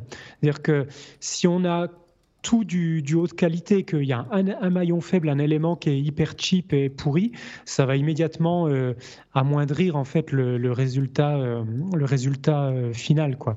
Et c'est important d'être au maximum homogène et au maximum avoir de la qualité, même si c'est vrai que le budget quand même peut vite exploser hein, quand on fait de, quand on se fait un pédalboard et quand on achète du matos, ça va très vite. Ah, ça peut aller plus haut, hein, c'est sûr. Hein. sûr. Après, moi, je compare souvent, euh, on en parlait tout à l'heure, là, un petit peu, là, euh, des, des, périodes où euh, on a un pédalboard et puis après, ces pédales, on les met de côté et puis on va acheter un tout en un, un accès fixe ou n'importe quoi d'autre d'ailleurs. Et je, compare souvent, moi, en fait, la, la, la conception d'un son de guitare de la, de la cuisine, en fait, quoi. pour moi, chaque effet, c'est un petit peu une épice, tu vois, qu'on va mettre, on va pouvoir le doser plus ou moins fort. et, et c'est vrai que souvent, je vois des guitaristes, bon, mais tiens, alors je, vois, je vois les deux annonces, quoi. Je vois des mecs sur des sites d'annonces de matos Bon, mais je revends toutes mes pédales, je passe au numérique, et puis je vois l'inverse. Bon, ben, euh, je revends mon numérique, je, je, vais racheter des pédales. Euh, donc, on a des cycles comme ça. Moi, moi, le premier, j'ai eu aussi des, Tiens, je vais me faire une config numérique, je vais plus m'emmerder. Bon, allez, poum, je me fais mon mm. truc, mes pédales, je revends tout. Euh, un an après, vite, rendez-moi un ampli à lampe avec des pédales, parce que le jour où tu as rebranché un ampli avec des pédales, ben, tu te rends compte qu'il se passe quand même autre chose. Et puis finalement, fait, tu passes ta vie en fait à faire ça. Donc, mm. c'est marrant parce que parce qu'on a des cycles comme ça. Alors, chose qui est. Bon, moi, j'ai été intermittent 20 ans, quoi, en gros, hein, du lycée, euh, pratiquement à la sortie du lycée jusqu'à il y a deux ans en arrière que, que je suis revenu en Espagne. Et en fait, euh, euh, sur les, je crois, les cinq dernières années de ma vie, j'ai vraiment trouvé, enfin de mon intermittence, j'ai vraiment trouvé. donc j'ai un ampli Fender modifié, un Deluxe Reverb modifié, mais où il n'y a plus rien d'origine à part les lampes de reverb, en gros. Euh, mais il, est magique mon ampli. Hein. D'ailleurs, je le revendrai jamais. Je, le garderai euh, et j'attends en fait de, vivre, de, changer de villa pour carrément me faire une cabine de prise de son parce que cet ampli-là, il est juste magique. Et comme tu le disais tout à l'heure, il y a des pédales. Par exemple, euh, dans mon pédalboard, je, je me servais d'une pédale en fait d'overdrive, mais comme boost de son clair. Et j'arrivais vraiment à avoir un son moelleux, hyper euh, jazzy. Du coup, en fait, ma... bon, moi, en fait, j'ai des guitares qui sont typées strat. Et puis, je jouais dans un groupe de funk où on faisait des fois des trucs smooth jazz. Et euh, quand je tapais un chorus jazz, style jazz, je mettais carrément cette pédale-là. En fait, euh, bon, je, je me servais de l'équaliseur de la pédale. Je coupais le gain pratiquement le gain était à zéro et après je montais le volume et en fait ça me elle me donnait si tu veux une, une couleur que en fait aucune autre pédale pouvait me donner quoi Mm. Donc en fait, je m'en servais plus comme equalizer booster que comme euh, ce que tu disais tout à l'heure, que comme disto, tu vois. Euh, c'est le cas de beaucoup d'overdrive, quoi. Il y en a beaucoup qui utilisent les overdrive comme ça. Ouais, la Tube Screamer La Tube Screamer. Ah ben moi, la TS9, là, tu vois, par exemple, là, je l'ai sous les yeux, elle est dans mon pedalboard. Mm. Elle, est souvent, bah, elle est souvent seule, couplée à d'autres. Euh, la Tube Screamer, ça reste quand même, pour moi, une euh, une, une pédale que tu es pratiquement obligé d'avoir dans le pédalboard, même que tu fasses du métal, du jazz. Euh, Metallica d'ailleurs utilisait une tube screamer à l'époque avec, alors je pense qu'il jouait sur Marshall encore à l'époque, c'était pas Mesa Boogie, et il boostait le, je te, je te parle de ça au milieu des années 80, et il boostait les Marshall pour avoir plus de saturation avec une tube screamer justement. Hein. Ouais. Mais tu as tout le monde, hein. regarde euh, Stevie Ray Vaughan, euh, Scofield. une des plus vendues. Euh, tous, ah bah. tout le monde, tout le monde mhm. utilise cette pédale-là parce qu'en fait, les, gens. Et puis c'est fou parce qu'en fait, tout le monde a un son différent grâce à ça, quoi. Bien sûr. du coup, pendant qu'on parle de, de ça, euh, Kevin, est-ce que toi, as, si tu devais nous faire un top 3 ou un top 5 de, des, des pédales, un peu euh, tes pédales de, de, référence, en gros, les, si on te larguait sur une île déserte et que tu avais le choix de garder que trois pédales, euh, qu'est-ce que qu'est-ce que tu choisirais? Non, mais c'est pas évident ça. Ah, c'est toujours la question chiante. Hein, mais... Alors, moi je vais parler d'un truc euh, parce que c'est une anecdote. Alors, il y en a une déjà, euh, ça serait le, le, flanger Ibanez DFL. Ça, c'est une pédale, c'est absolument taré. En fait, c'est un flanger. Euh, en fait, j'ai joué dans un tribute Rage Against the Machine pendant, pendant quelques années avant de devenir intermittent. Euh, et, en fait, c'est le flanger qu'utilisait Tom Morello sur le premier album de Rage Against the Machine. Ce truc-là, j'ai mis six mois à le trouver. Je l'avais trouvé sur, euh, sur Reverb en, Albanie, je crois, on fait un pays de l'Est. Euh, j'avais passé un temps fou à la, choper parce qu'en plus on n'en trouve pas beaucoup et puis elle peut les pas donner. Et, mais elle a un son, on a l'impression quand on la branche qu'il y a un mec qui fait tourner notre ampli au lasso au-dessus de notre tête. C'est un truc de fou. Donc c'est pour, pour, le côté complètement euh, un, peu, un peu rare et, avec un son complètement ouf, en fait, je dirais celle-ci.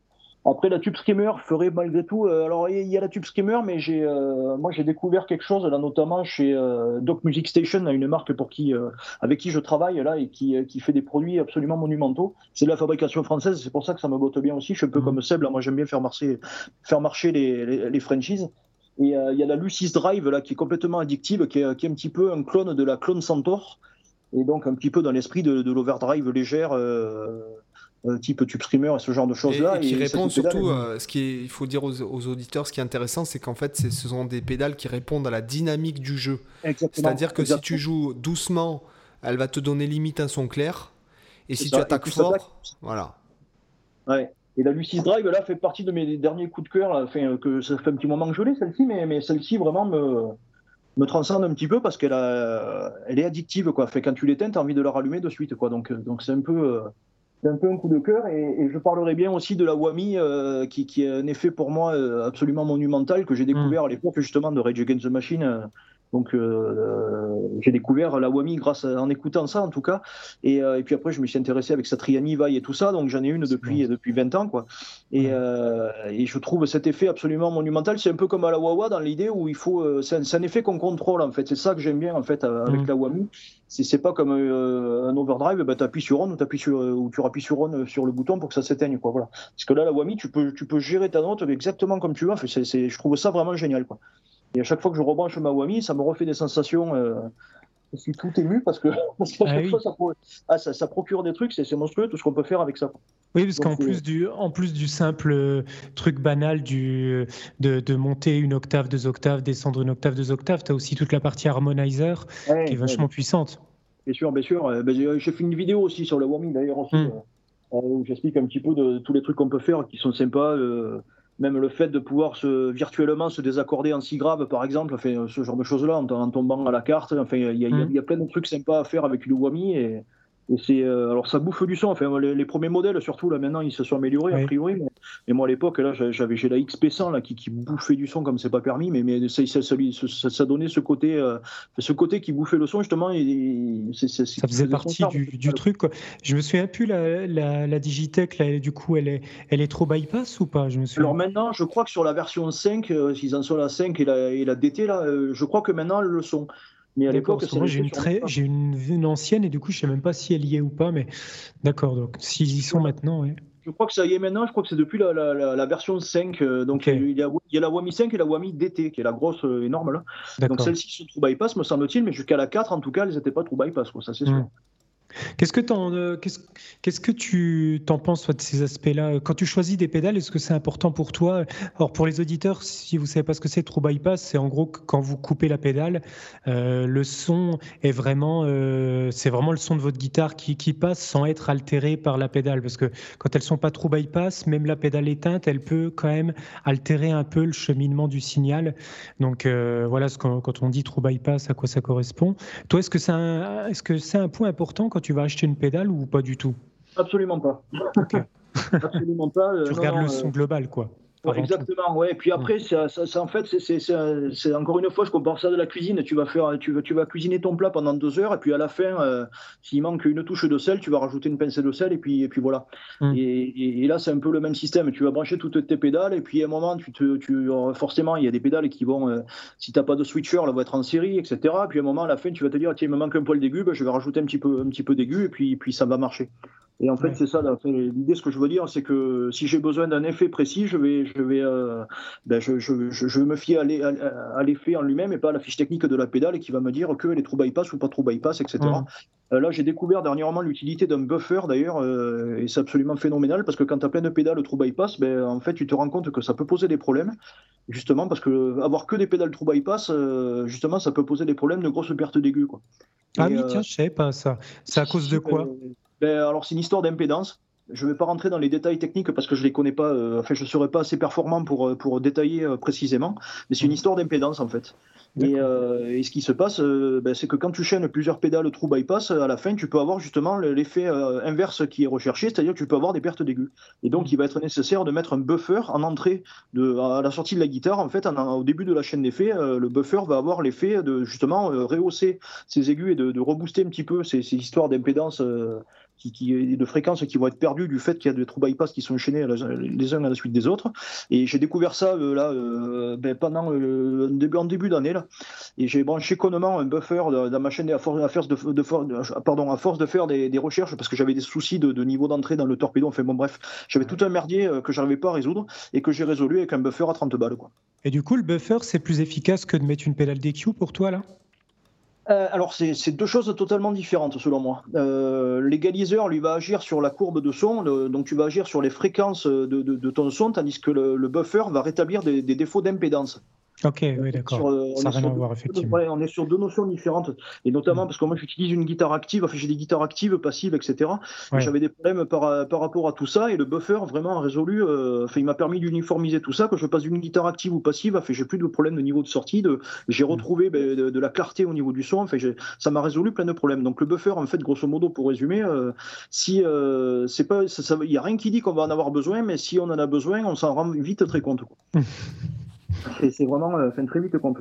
Parce que c'est, euh, ça, peut être totalement inutile, on peut en brancher un et ça va rien changer, mais on peut en brancher un et ça va tout changer. Quoi. Et moi, c'est ce qui s'est passé, et, du coup, ben, ça m'a permis de, de, résoudre des problèmes. Et tout ça pour dire que le fait que des pédales soient true bypass, si on a que des pédales true bypass, ça ne va pas forcément être un avantage en fait. Oui. Voilà. Et une petite question vis-à-vis de, ton, de ton chaînage. Est-ce que euh, tu, passes des trucs dans certains effets dans la boucle d'effets Ou est-ce que tu mets tout en série euh, Comment tu, câbles tout ça? Alors moi j'ai toujours eu une politique en fait, c'était d'avoir, euh, c'est-à-dire que la majorité de mes sons sont faits par mon ampli je voulais pas avoir, euh, en fait, je voulais pas me lancer dans la course de la recherche à la pédale de, distorsion parfaite, quoi. Parce que quand, euh, quand es en, fait, tu peux travailler en mode euh, un ampli en son clair, toutes les pédales en série ou même des pédales dans la boucle d'effet, peu importe, mais toutes les saturations vont être faites avec des pédales. Et ça, je voulais pas le faire parce que parce que tu peux passer ta vie à chercher la pédale de saturation parfaite. Donc je me suis dit, je vais travailler avec un ampli. C'est pour ça que j'ai pris le Bockner d'ailleurs, parce qu'il y a trois canaux. Donc déjà avec trois canaux, tu as de quoi faire au moins un crunch, un, clean, un crunch, un saturé. Je me suis dit, je vais juste ah, rajouter un D'ailleurs, elle, elle, est toujours en vente, hein, celle-là. C'est l'autre, euh, la, la Ecstasy qui est. Donc c'est l'Ecstasy qu'ils ont arrêté, d'accord. Ouais. Et, euh, et, donc, du coup, bah, je suis parti sur, le, sur cette, cette tête burner. Je me suis dit, je vais juste rajouter un overdrive que je réglerai avec un taux de saturation assez léger qui me permettra d'avoir euh, un intermédiaire entre mon clair et mon crunch et qui me permettra de booster mon saut saturé quand il y en a besoin. Quoi. Euh, et, donc je suis parti dans ce principe-là. Donc finalement, ben, j'ai une série de, pédales qui est entre la guitare et l'ampli, qui est branchée en série. Euh, donc ça, c'est essentiellement euh, wah enveloppe filter, compresseur, l'overdrive. Et après, j'ai fait tout ce qui va être effet de modulation, égaliseur, délai, reverb, etc. Ça, c'est dans la boucle d'effet. D'accord, de, de, la tête. Exactement. donc en fait, tout ce qui est euh, entre la guitare et l'ampli, c'est euh, donc ça c'est branché en série et dans euh, je n'ai pris que des pédales analogiques et dans la boucle d'effets, j'ai un multi-effet numérique qui me gère tous mes effets de modulation, délai, reverb et égaliseur. D'accord. Hmm. Voilà. Ah, du... du... coup, je vais revenir par rapport à ce que tu disais là. Je vais revenir un peu à ma question de, de tout à l'heure quand on parlait des styles, tu disais que dans ton cas, euh, avec tes concerts avec l'orchestre, tu es obligé d'être super polyvalent, de toucher à des tonnes de styles. Forcément, ça va influencer par rapport à ton pédalboard, par rapport aux besoins de pédale que tu as.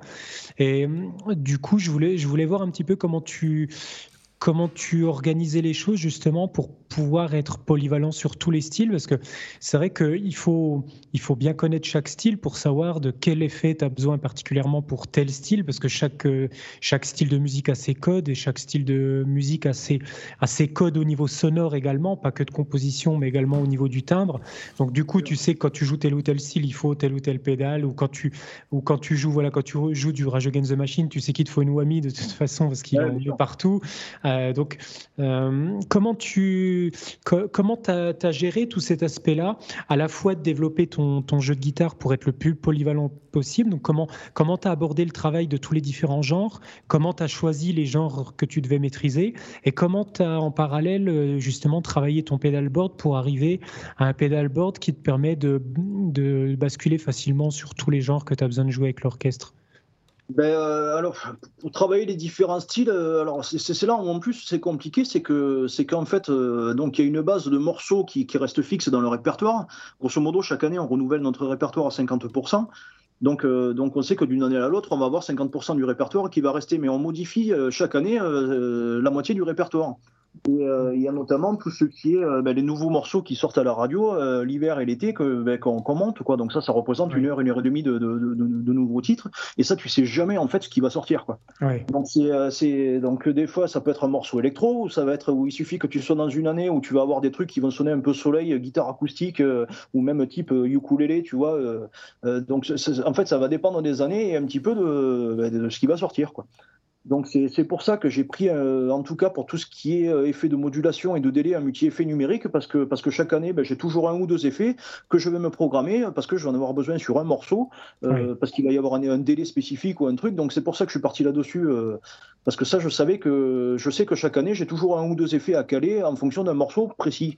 Et ça, ça va me durer pendant trois, six mois. Pendant six mois, je vais jouer ce titre, j'aurai besoin de cet, cet effet-là, et puis après, je n'aurai plus besoin, ça sera un autre. Hmm. Donc, c'est, donc je me suis dit, pour, pour tout ce qui est, euh, en tout cas, modulation et délai, euh, voilà, je, suis parti sur du numérique pour, pouvoir être polyvalent et réactif, en fait, euh, facilement. Quoi parce que ça me permet d'avoir des mémoires, euh, des presets, etc. C'est vrai que ce qui peut être compliqué parfois, c'est que tu vas avoir des pédales que tu utilises tout le temps, quels que soient les genres, quels que soient les styles, à tous les concerts. Et il y a la pédale que tu branches une fois dans l'année et que tu n'en as plus jamais besoin. Et du coup, c'est vrai que l'intégrer dans le pedalboard et qu'elle te prenne une place du pedalboard alors que tu l'utilises quasiment jamais, c'est un peu chiant. Quoi. Et ouais, mais pourtant, ça m'arrive euh, là, malgré tout, euh, malgré tout j'ai une ou deux pédales comme ça. je pense à l'enveloppe filter, par exemple. ah oui, effectivement, c'est assez particulier. Euh, ça, ouais, euh, mais, mais par exemple, ben, quand tu vas faire euh, un ou deux morceaux de disco ou de funk, ben, ben, c'est, par contre, ça fait, ça fait super bien la blague, quoi. Donc, donc voilà, malgré tout, il le faut, quoi. Donc, c'est, vrai qu'il y a un ou deux effets qui sont toujours là, que tu sais, ouais, tu vas les utiliser deux fois dans ta soirée, mais malgré tout, tu peux pas trop t'en passer non plus. Donc, Et oui, parce que c'est en fait, c'est le, l'enveloppe du son, si je puis me permettre, qui fait que le, ça fait le son du tube aussi. Oui, Exactement. en fait, il y a certains morceaux qui vont. Euh, en fait, il y a souvent même des morceaux qui, qui vont, euh, qui vont être reconnaissables euh, grâce à un effet utilisé à un moment bien précis. Quoi. Je, vais penser par exemple, il, y a, souvent cet exemple qui me vient en tête sur, sur le pont de Aryogo Nagomaway de Lenny Kravitz, où il met son espèce de flanger ou de phasing. mais voilà, mais cet effet-là, quand il tombe cet effet, ben, tu l'entends, et si tu, si tu reprends ce morceau-là, tu ne peux pas te permettre de ne pas avoir cet effet à, à, ce moment-là. Exactement. Ouais. Puis tu as, aussi les sons qui vont être iconiques de certains euh, guitaristes, comme le Talfas 90 pour euh, Van Halen, par exemple, qu'il a beaucoup utilisé. Exactement, ou le, délai, euh, ou le, délai, calé à la croche pointée de YouTube. Enfin, ouais.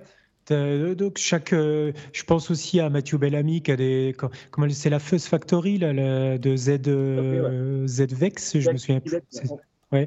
Donc euh, des fois, euh, ce qui peut être compliqué aussi, c'est que si tu veux vraiment émuler le son d'un guitariste, rapprocher, etc., des fois tu vas devoir euh, vraiment retrouver qu'est-ce qu'il utilise comme matos. je pense que le pire, c'est quand tu dois te frotter à des guitaristes comme, comme Gilmour. Je sais pas si tu as déjà consulté un peu le, le site gilmourich.com. Ouais, c'est un peu l'encyclopédie. Le, mec qui tient ce site, c'est une encyclopédie de, de, de Gilmour. C'est hallucinant. Il connaît tout, le, ce qu'il a utilisé. Le gear de Gilmour, déjà, il te faut une maison de, de 500 mètres carrés, quoi, tu vois. Ah, c'est pour ça qu'il a revendu tout son matos. Même lui, il a plus la. C'est sa femme. Guitare, en fait. C'est sa femme. que même lui, il a plus de place, c'est ça. non, mais c'est clair que quand tu vois le matos qu'il a, euh, quand tu veux commencer à émuler un peu le son de guitaristes comme ça, qui sont blindés de matos, ça devient vite euh, l'enfer. de toute façon, tu sais déjà que tu pourras pas.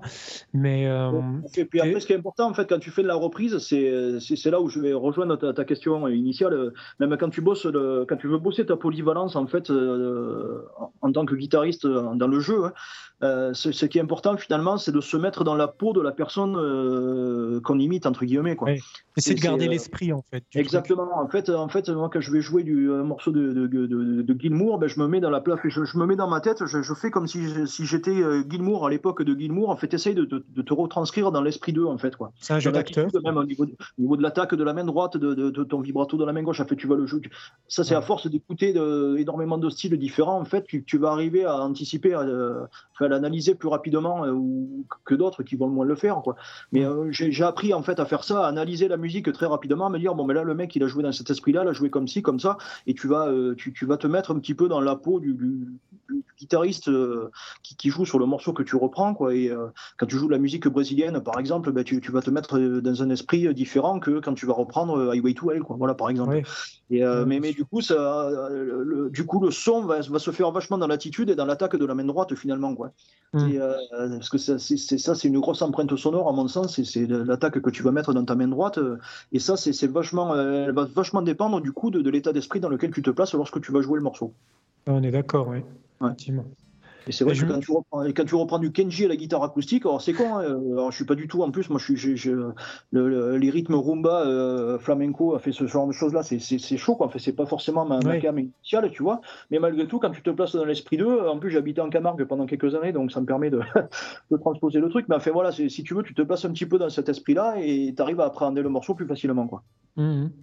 Donc du coup, au niveau du son, après voilà, ce qu'il fait tout ça pour dire que quand, tu, euh, vas reprendre un morceau de Pink Floyd, tu peux pas te permettre d'arriver avec 8 euh, high watts derrière, des chambres d'écho et compagnie, ça va pas être possible. C'est. Euh, donc il faut, il y, a, il, y a, il, y a, une base du son euh, qui va se faire. Il va te falloir au minimum une reverb, un délai, un compresseur, peut-être une fuzz ou un overdrive. Enfin voilà. Et puis à un moment, ben, euh, ce qui va te permettre de te rapprocher un petit peu plus du son sans en avoir, sans avoir tout le, le, le, gear complet du, guitariste que tu imites, ben, ça va être l'attitude en fait. Hmm. C'est ça qui va rentrer en compte dans le, dans le son aussi, quoi, je pense. Oui. Je, je, me demandais, je voulais, je voulais voir ton avis sur euh, les pédales électro-harmonix, parce que il y, a, y, a, quelques années, je me tâtais pas mal. Moi, je, je suis assez fan de, du style musique ambiante, par exemple, et euh, je regardais pas mal de leurs pédales, qui étaient, euh, ils proposent beaucoup de pédales qui, qui, par exemple, permettent d'émuler un peu des sons type orgue ou d'avoir des pédales de freeze, ou en fait des, effets que la majorité des guitaristes n'ont pas forcément l'utilité si tu dois apprendre du, du métal, de la pop, du la funk, etc.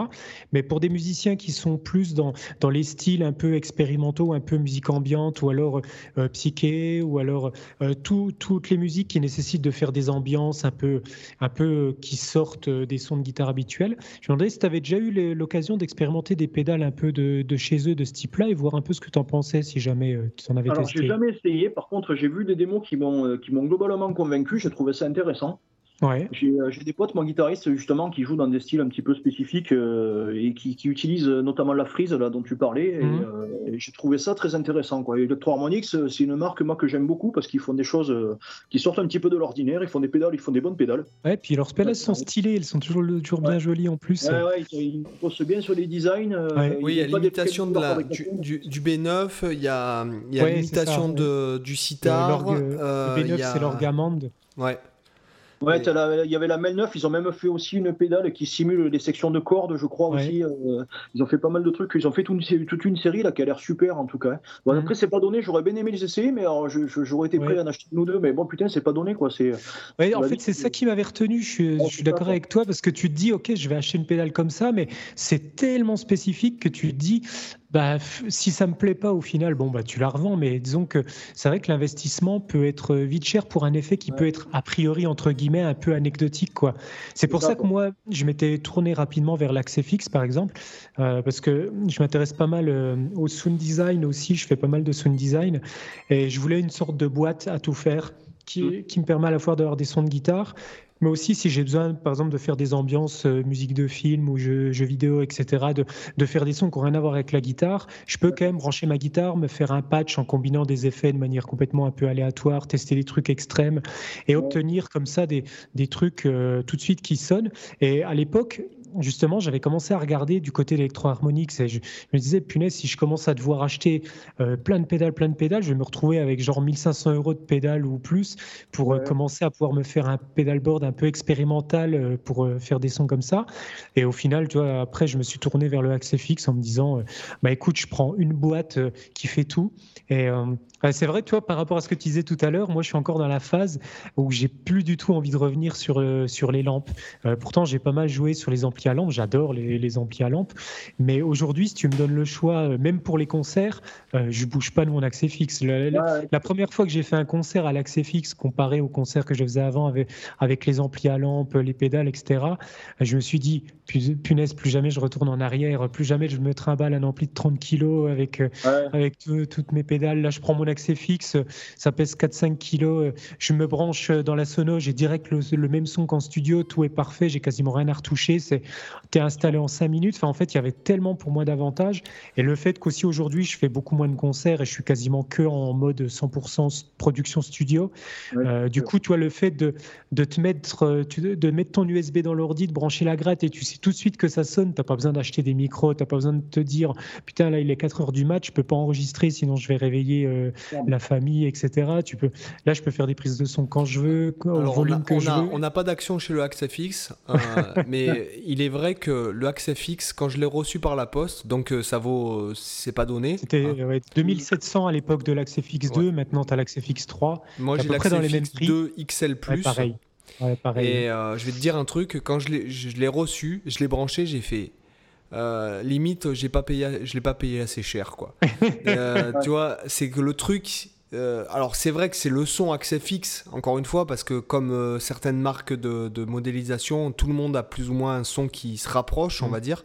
Mais rien que les sons d'usine, déjà tu fais, ouais, ok, d'accord, voilà. Oui. Voilà. Bah, ce qui est rare, parce que souvent les sons d'usine sont, sont, très, très pourris sur les, multi-effets en général. Les sons d'usine, tu en, as un sur 10 qui est utilisable. Hum. Donc c'est bien qu'ils aient. Euh, j'ai jamais eu l'occasion d'essayer l'accès fixe. En fait, moi, ce qui m'a rebuté un petit peu en lisant quelques avis, c'est qu'a priori, euh, je dis a priori parce que je ne l'ai jamais utilisé encore une fois, c'est apparemment une machine qui est quand même pas ultra intuitive. Quoi. il faut passer un petit peu de temps pour se faire des sons. Je vais te dire un truc. Ça dépend en fait. Si tu passes par l'éditeur qui est sur l'ordi, franchement, c'est pour moi c'est comme des Lego, tu as tes boîtes que tu, que tu mêles l'un après l'autre. Si effectivement tu fais depuis l'interface de l'accès fixe, même si dans le 3 ils ont, ils ont augmenté l'interface pour que ce soit plus gros, euh, c'est, euh, honnêtement c'est imbuvable si tu te fies vraiment qu'à l'accès fixe. Euh, moi je trouve que c'est hyper intuitif quand tu es avec l'interface sur l'ordinateur. Après, après, il y a des, y a des mecs. effectivement, Kevin, c'est vrai que tu as raison. Euh, c'est que vraiment pour en fait pour euh, utiliser à 100% les possibilités de l'accès fixe, euh, c'est comme si tu te mettais un nouvel instrument. Et il est vrai que j'ai, il y a pas longtemps, il y a Kurt Winkle. Donc là, dans cet épisode, j'ai pas parlé d'Alan Allsworth. Bah, il fallait que je le dise. Ah, il fallait quand même que je le dise à Cyril. Tu, tu le sais, je l'avais pas encore dit. Que j'étais en stress. Hein, je me suis dit. Et moi, j'étais en stress parce que je savais que tu étais en stress. Donc tu vois, j'ai préféré le placer direct. Mais euh, donc, y a, je ne suis pas non plus un grand fan de Kurt Rosenwinkel, mais bon, c'est vrai que niveau effet, euh, c'est un mec qui envoie du très lourd pour un gars qui est quand même dans un style euh, jazz. Et mhm. il est dans son dernier masterclass, donc j'ai vu un extrait du masterclass où j'ai vu son routage sur le Axe Edit. qui est en fait le, le, le, le, logiciel, le, comment on appelle ça, le soft, voilà, d'édition du AxeFX. Euh, il a fait un routage, mais de, de, limite, j'ai envie de te dire que euh, si je me mettais au saxophone, ça me demanderait moins de temps que ce qu'il me faudrait pour me mettre euh, dans le Accedit comme lui, il l'a fait, quoi. Donc en fait, il y avait un routage, mais de l'autre monde, avec des, boucles d'effets de partout, des, parallèles de partout, des effets sur des effets. Et en fait, voilà, c'est vrai que. Mais je pense qu'en fait, le axe FX, c'est surtout un côté. Euh, moi, je l'ai depuis, ça fait trois ans que je l'ai. Euh, bah voilà quoi, il est, je m'en sers. Euh, c'est tellement, si tu veux, c'est tellement simple d'utilisation. Si tu veux que, voilà quoi. Mm. C'est tellement, tu vois, je me sers en fait, en vérité, je me sers que deux trois, de deux trois sons de l'accès fixe et après tout le reste est géré par les pédales et le triaxis et c'est vrai que euh, quand j'enregistre quand je fais soit des backing tracks ou que j'enregistre des morceaux pour des gens ou que des gens m'envoient des morceaux euh, sur lesquels il faut que je pose des guitares euh, tu vois euh, ben, il faut que j'ai un truc qui, qui, soit ultra efficace, dire direct. C'est efficace, c'est immédiat. C'est sûr que une fois que tu as fait tes réglages, euh, c'est on va dire c'est comme avec des pédales finalement. Une fois que tu as fait tes réglages, tu, voilà, tu, tu branches et tu vas. Quoi. Moi, je trouve pas non plus que c'est si difficile hein, l'accès fixe, honnêtement. Euh, on va dire que si tu veux jouer des choses basiques, du rock, du, du hard rock, du, du metal, la pop, etc., tu, tu, tu bah, tu vas quand même assez vite hein, pour faire tes, sons. On va dire que là, tu cites un cas un peu extrême, mais je pense que s'il avait dû faire son routage euh, en réel avec un vrai pedalboard, ça, ça aurait été autant le merdier que sur l'accès fixe. Oui, tu vois. oui, oui, oui. Non, mais après, lui, c'est un chercheur. Euh, il, quand il, cherche au niveau des, des sons, des, des gammes, des, des euh, de la pratique, de, de l'improvisation. Et c'est normal qu'il ait. C'est ça, oui. Voilà. Donc, les amis, ça nous fait quand même. On est quand même à 1h17 de podcast. Donc, alors petit, a fait pire. Hein. Petits appels à l'action. Déjà, dans la description, vous avez les liens vers les réseaux sociaux de Kevin euh, et surtout de sa chaîne YouTube. Donc je vous demande de faire péter le compteur d'abonnés de sa chaîne YouTube parce que euh, c'est de la qualité. Voilà. Euh, c'est super intéressant et puis surtout on a, on a en face de nous un expert. Et d'autre part, si vous voulez sauver un dauphin ou si vous voulez sauver un autre animal un peu singulier, vous pouvez nous mettre 5 étoiles sur iTunes. Donc je ne demande pas 4 étoiles, je demande 5 étoiles avec un commentaire sur iTunes si, si vous utilisez un iPhone pour nous écouter. Voilà. C'est, euh, donc vous nous retrouvez forcément sur la page de Culture Guitare sur euh, et puis vous nous retrouvez sur toutes les plateformes de podcasting. Voilà. Donc, moi, pour finir, j'aimerais poser une question à Kevin, euh, qui n'est pas forcément une question musicale et tout, mais qui est plutôt une question liée à la crise euh, du Covid-19, en fait. comment comment avez-vous géré ça? Comment ça s'est pas Puisque moi, maintenant, je vis en Espagne, donc j'ai pas les mêmes infos que vous, visiblement. J'ai juste les bribes de, trucs que partagent euh, les gens sur Facebook et donc euh, qui malheureusement, euh, parce que certaines personnes ne sont, pas trop conscientes, qui partagent en fait des, grosses bullshit des fois.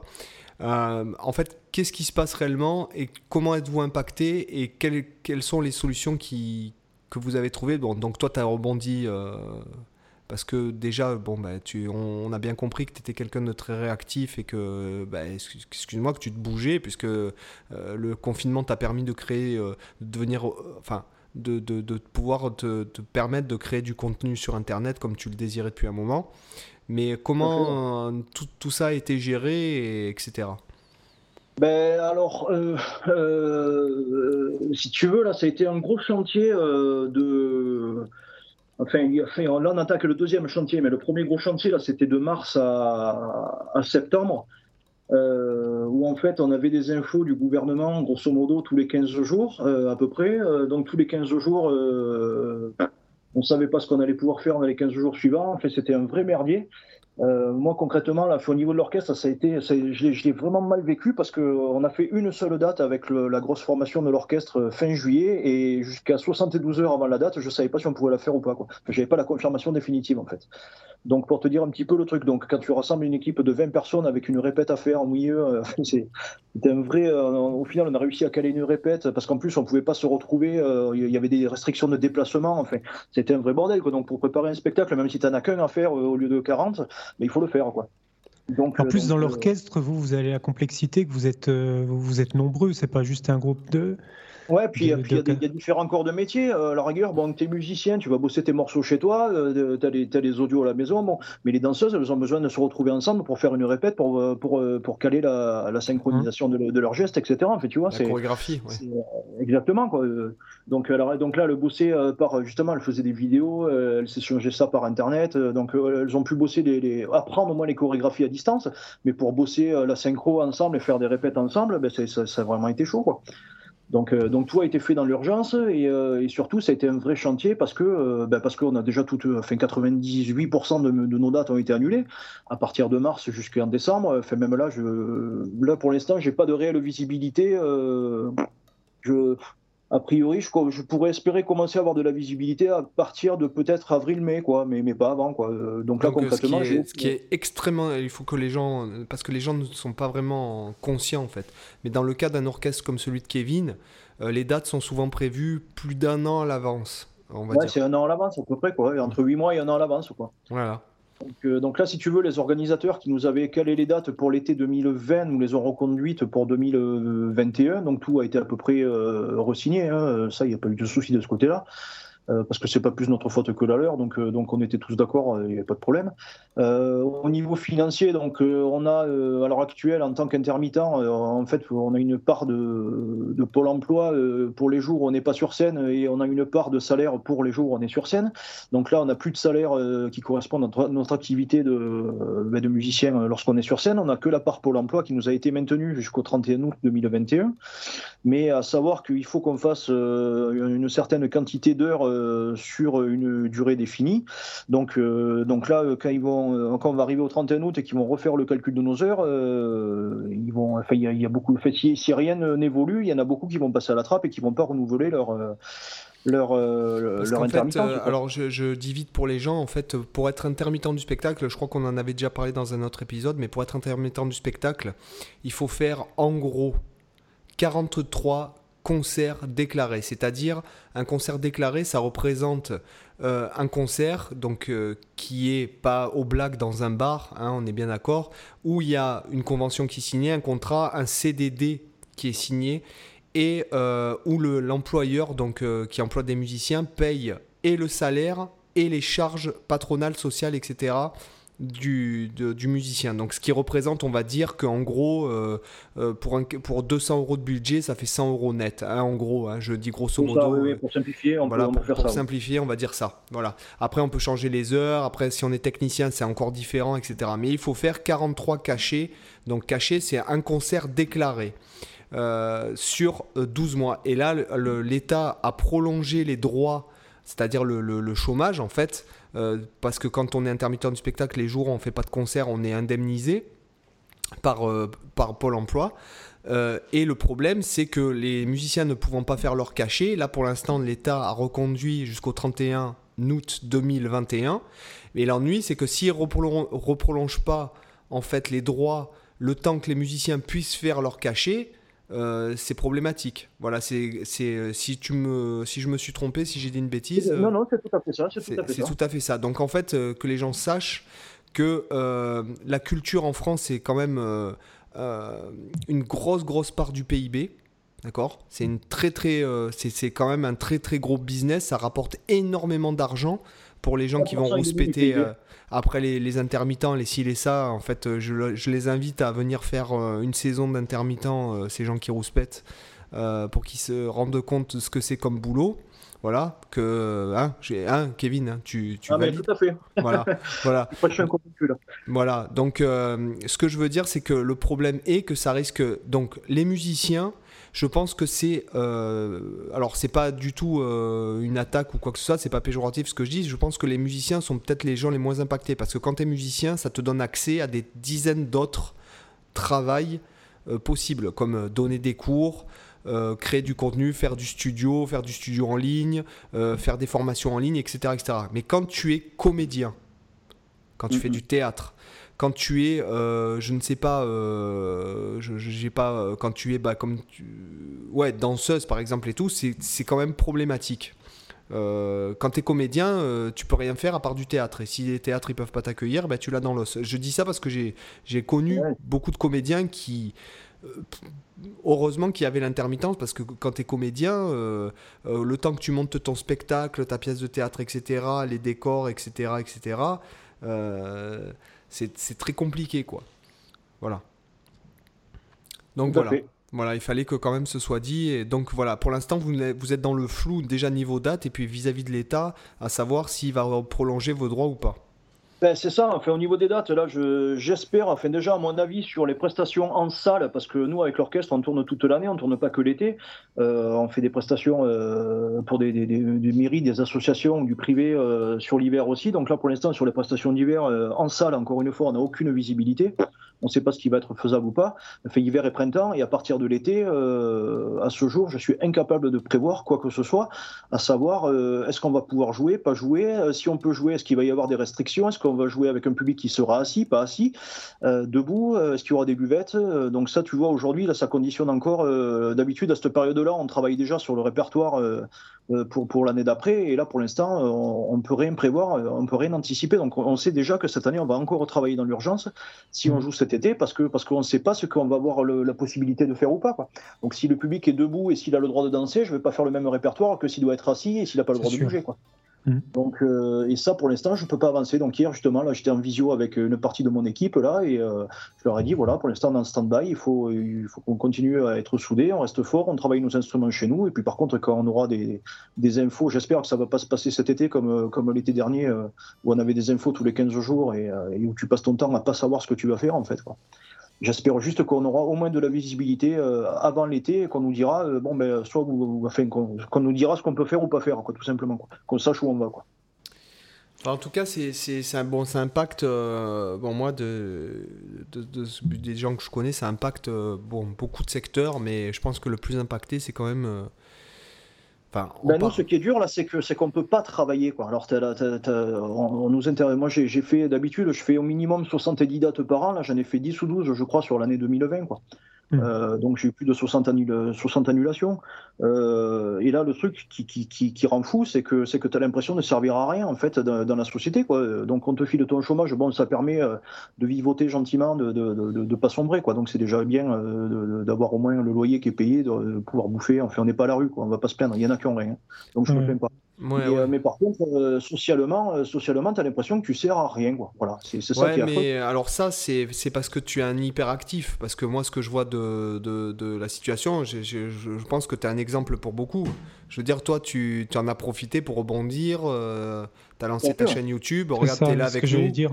Euh, tu es là avec nous et puis du coup tu apportes de la valeur et du coup il y, a une utilité sociale Ouais, ouais, ouais, mais en fait, je, me suis inventé, enfin, entre guillemets, je me suis inventé notre travail, notamment avec la chaîne YouTube. Je, là, je m'impose un planning par semaine. Euh, je me, là, je m'impose deux, deux vidéos par semaine. Là, j'ai de l'avance jusqu'au 22 décembre, tu vois, et puis je continue mm. à en faire. Ben, juste avant qu'on commence l'émission, là, j'en ai fait une tout à l'heure, là, euh, qui a eu le temps de uploader sur YouTube. Enfin, voilà, je, euh, je, je, lâche rien, mais j'ai ma compagne qui travaille la nuit en plus, elle est infirmière, donc, euh, euh donc j'ai la double confrontation parce qu'elle elle a bossé dans les services Covid justement là. Mm. Et euh, donc elle, pendant qu'elle bosse la nuit, moi je me fais mes vidéos la nuit ici, tu vois, et puis voilà, quoi, euh, je me suis inventé un travail parce que sinon je n'aurais pas pu tenir. J'ai besoin d'avoir la sensation de, de, servir à quelque chose, quoi, au moins. Quoi. Bah, écoute, au moins, au moins quelque chose de positif qui ressort de tout ça, quoi.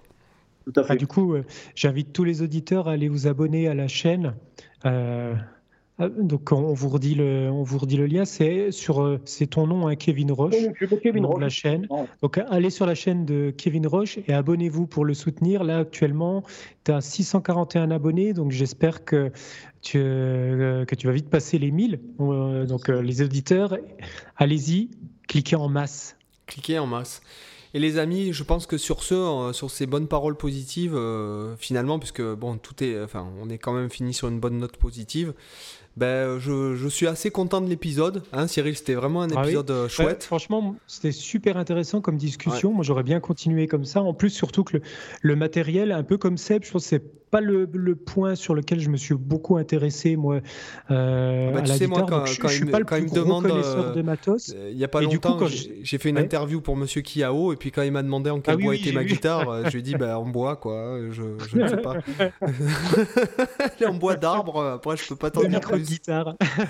Voilà, ça, c'est des micros.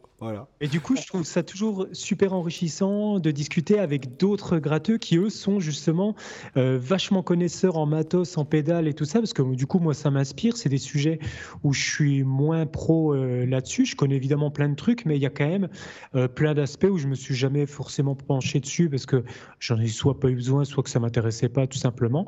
Et du coup, moi, justement, ça me plaît de discuter sur des domaines où je suis pas le plus grand expert, parce que ça m'apprend des choses.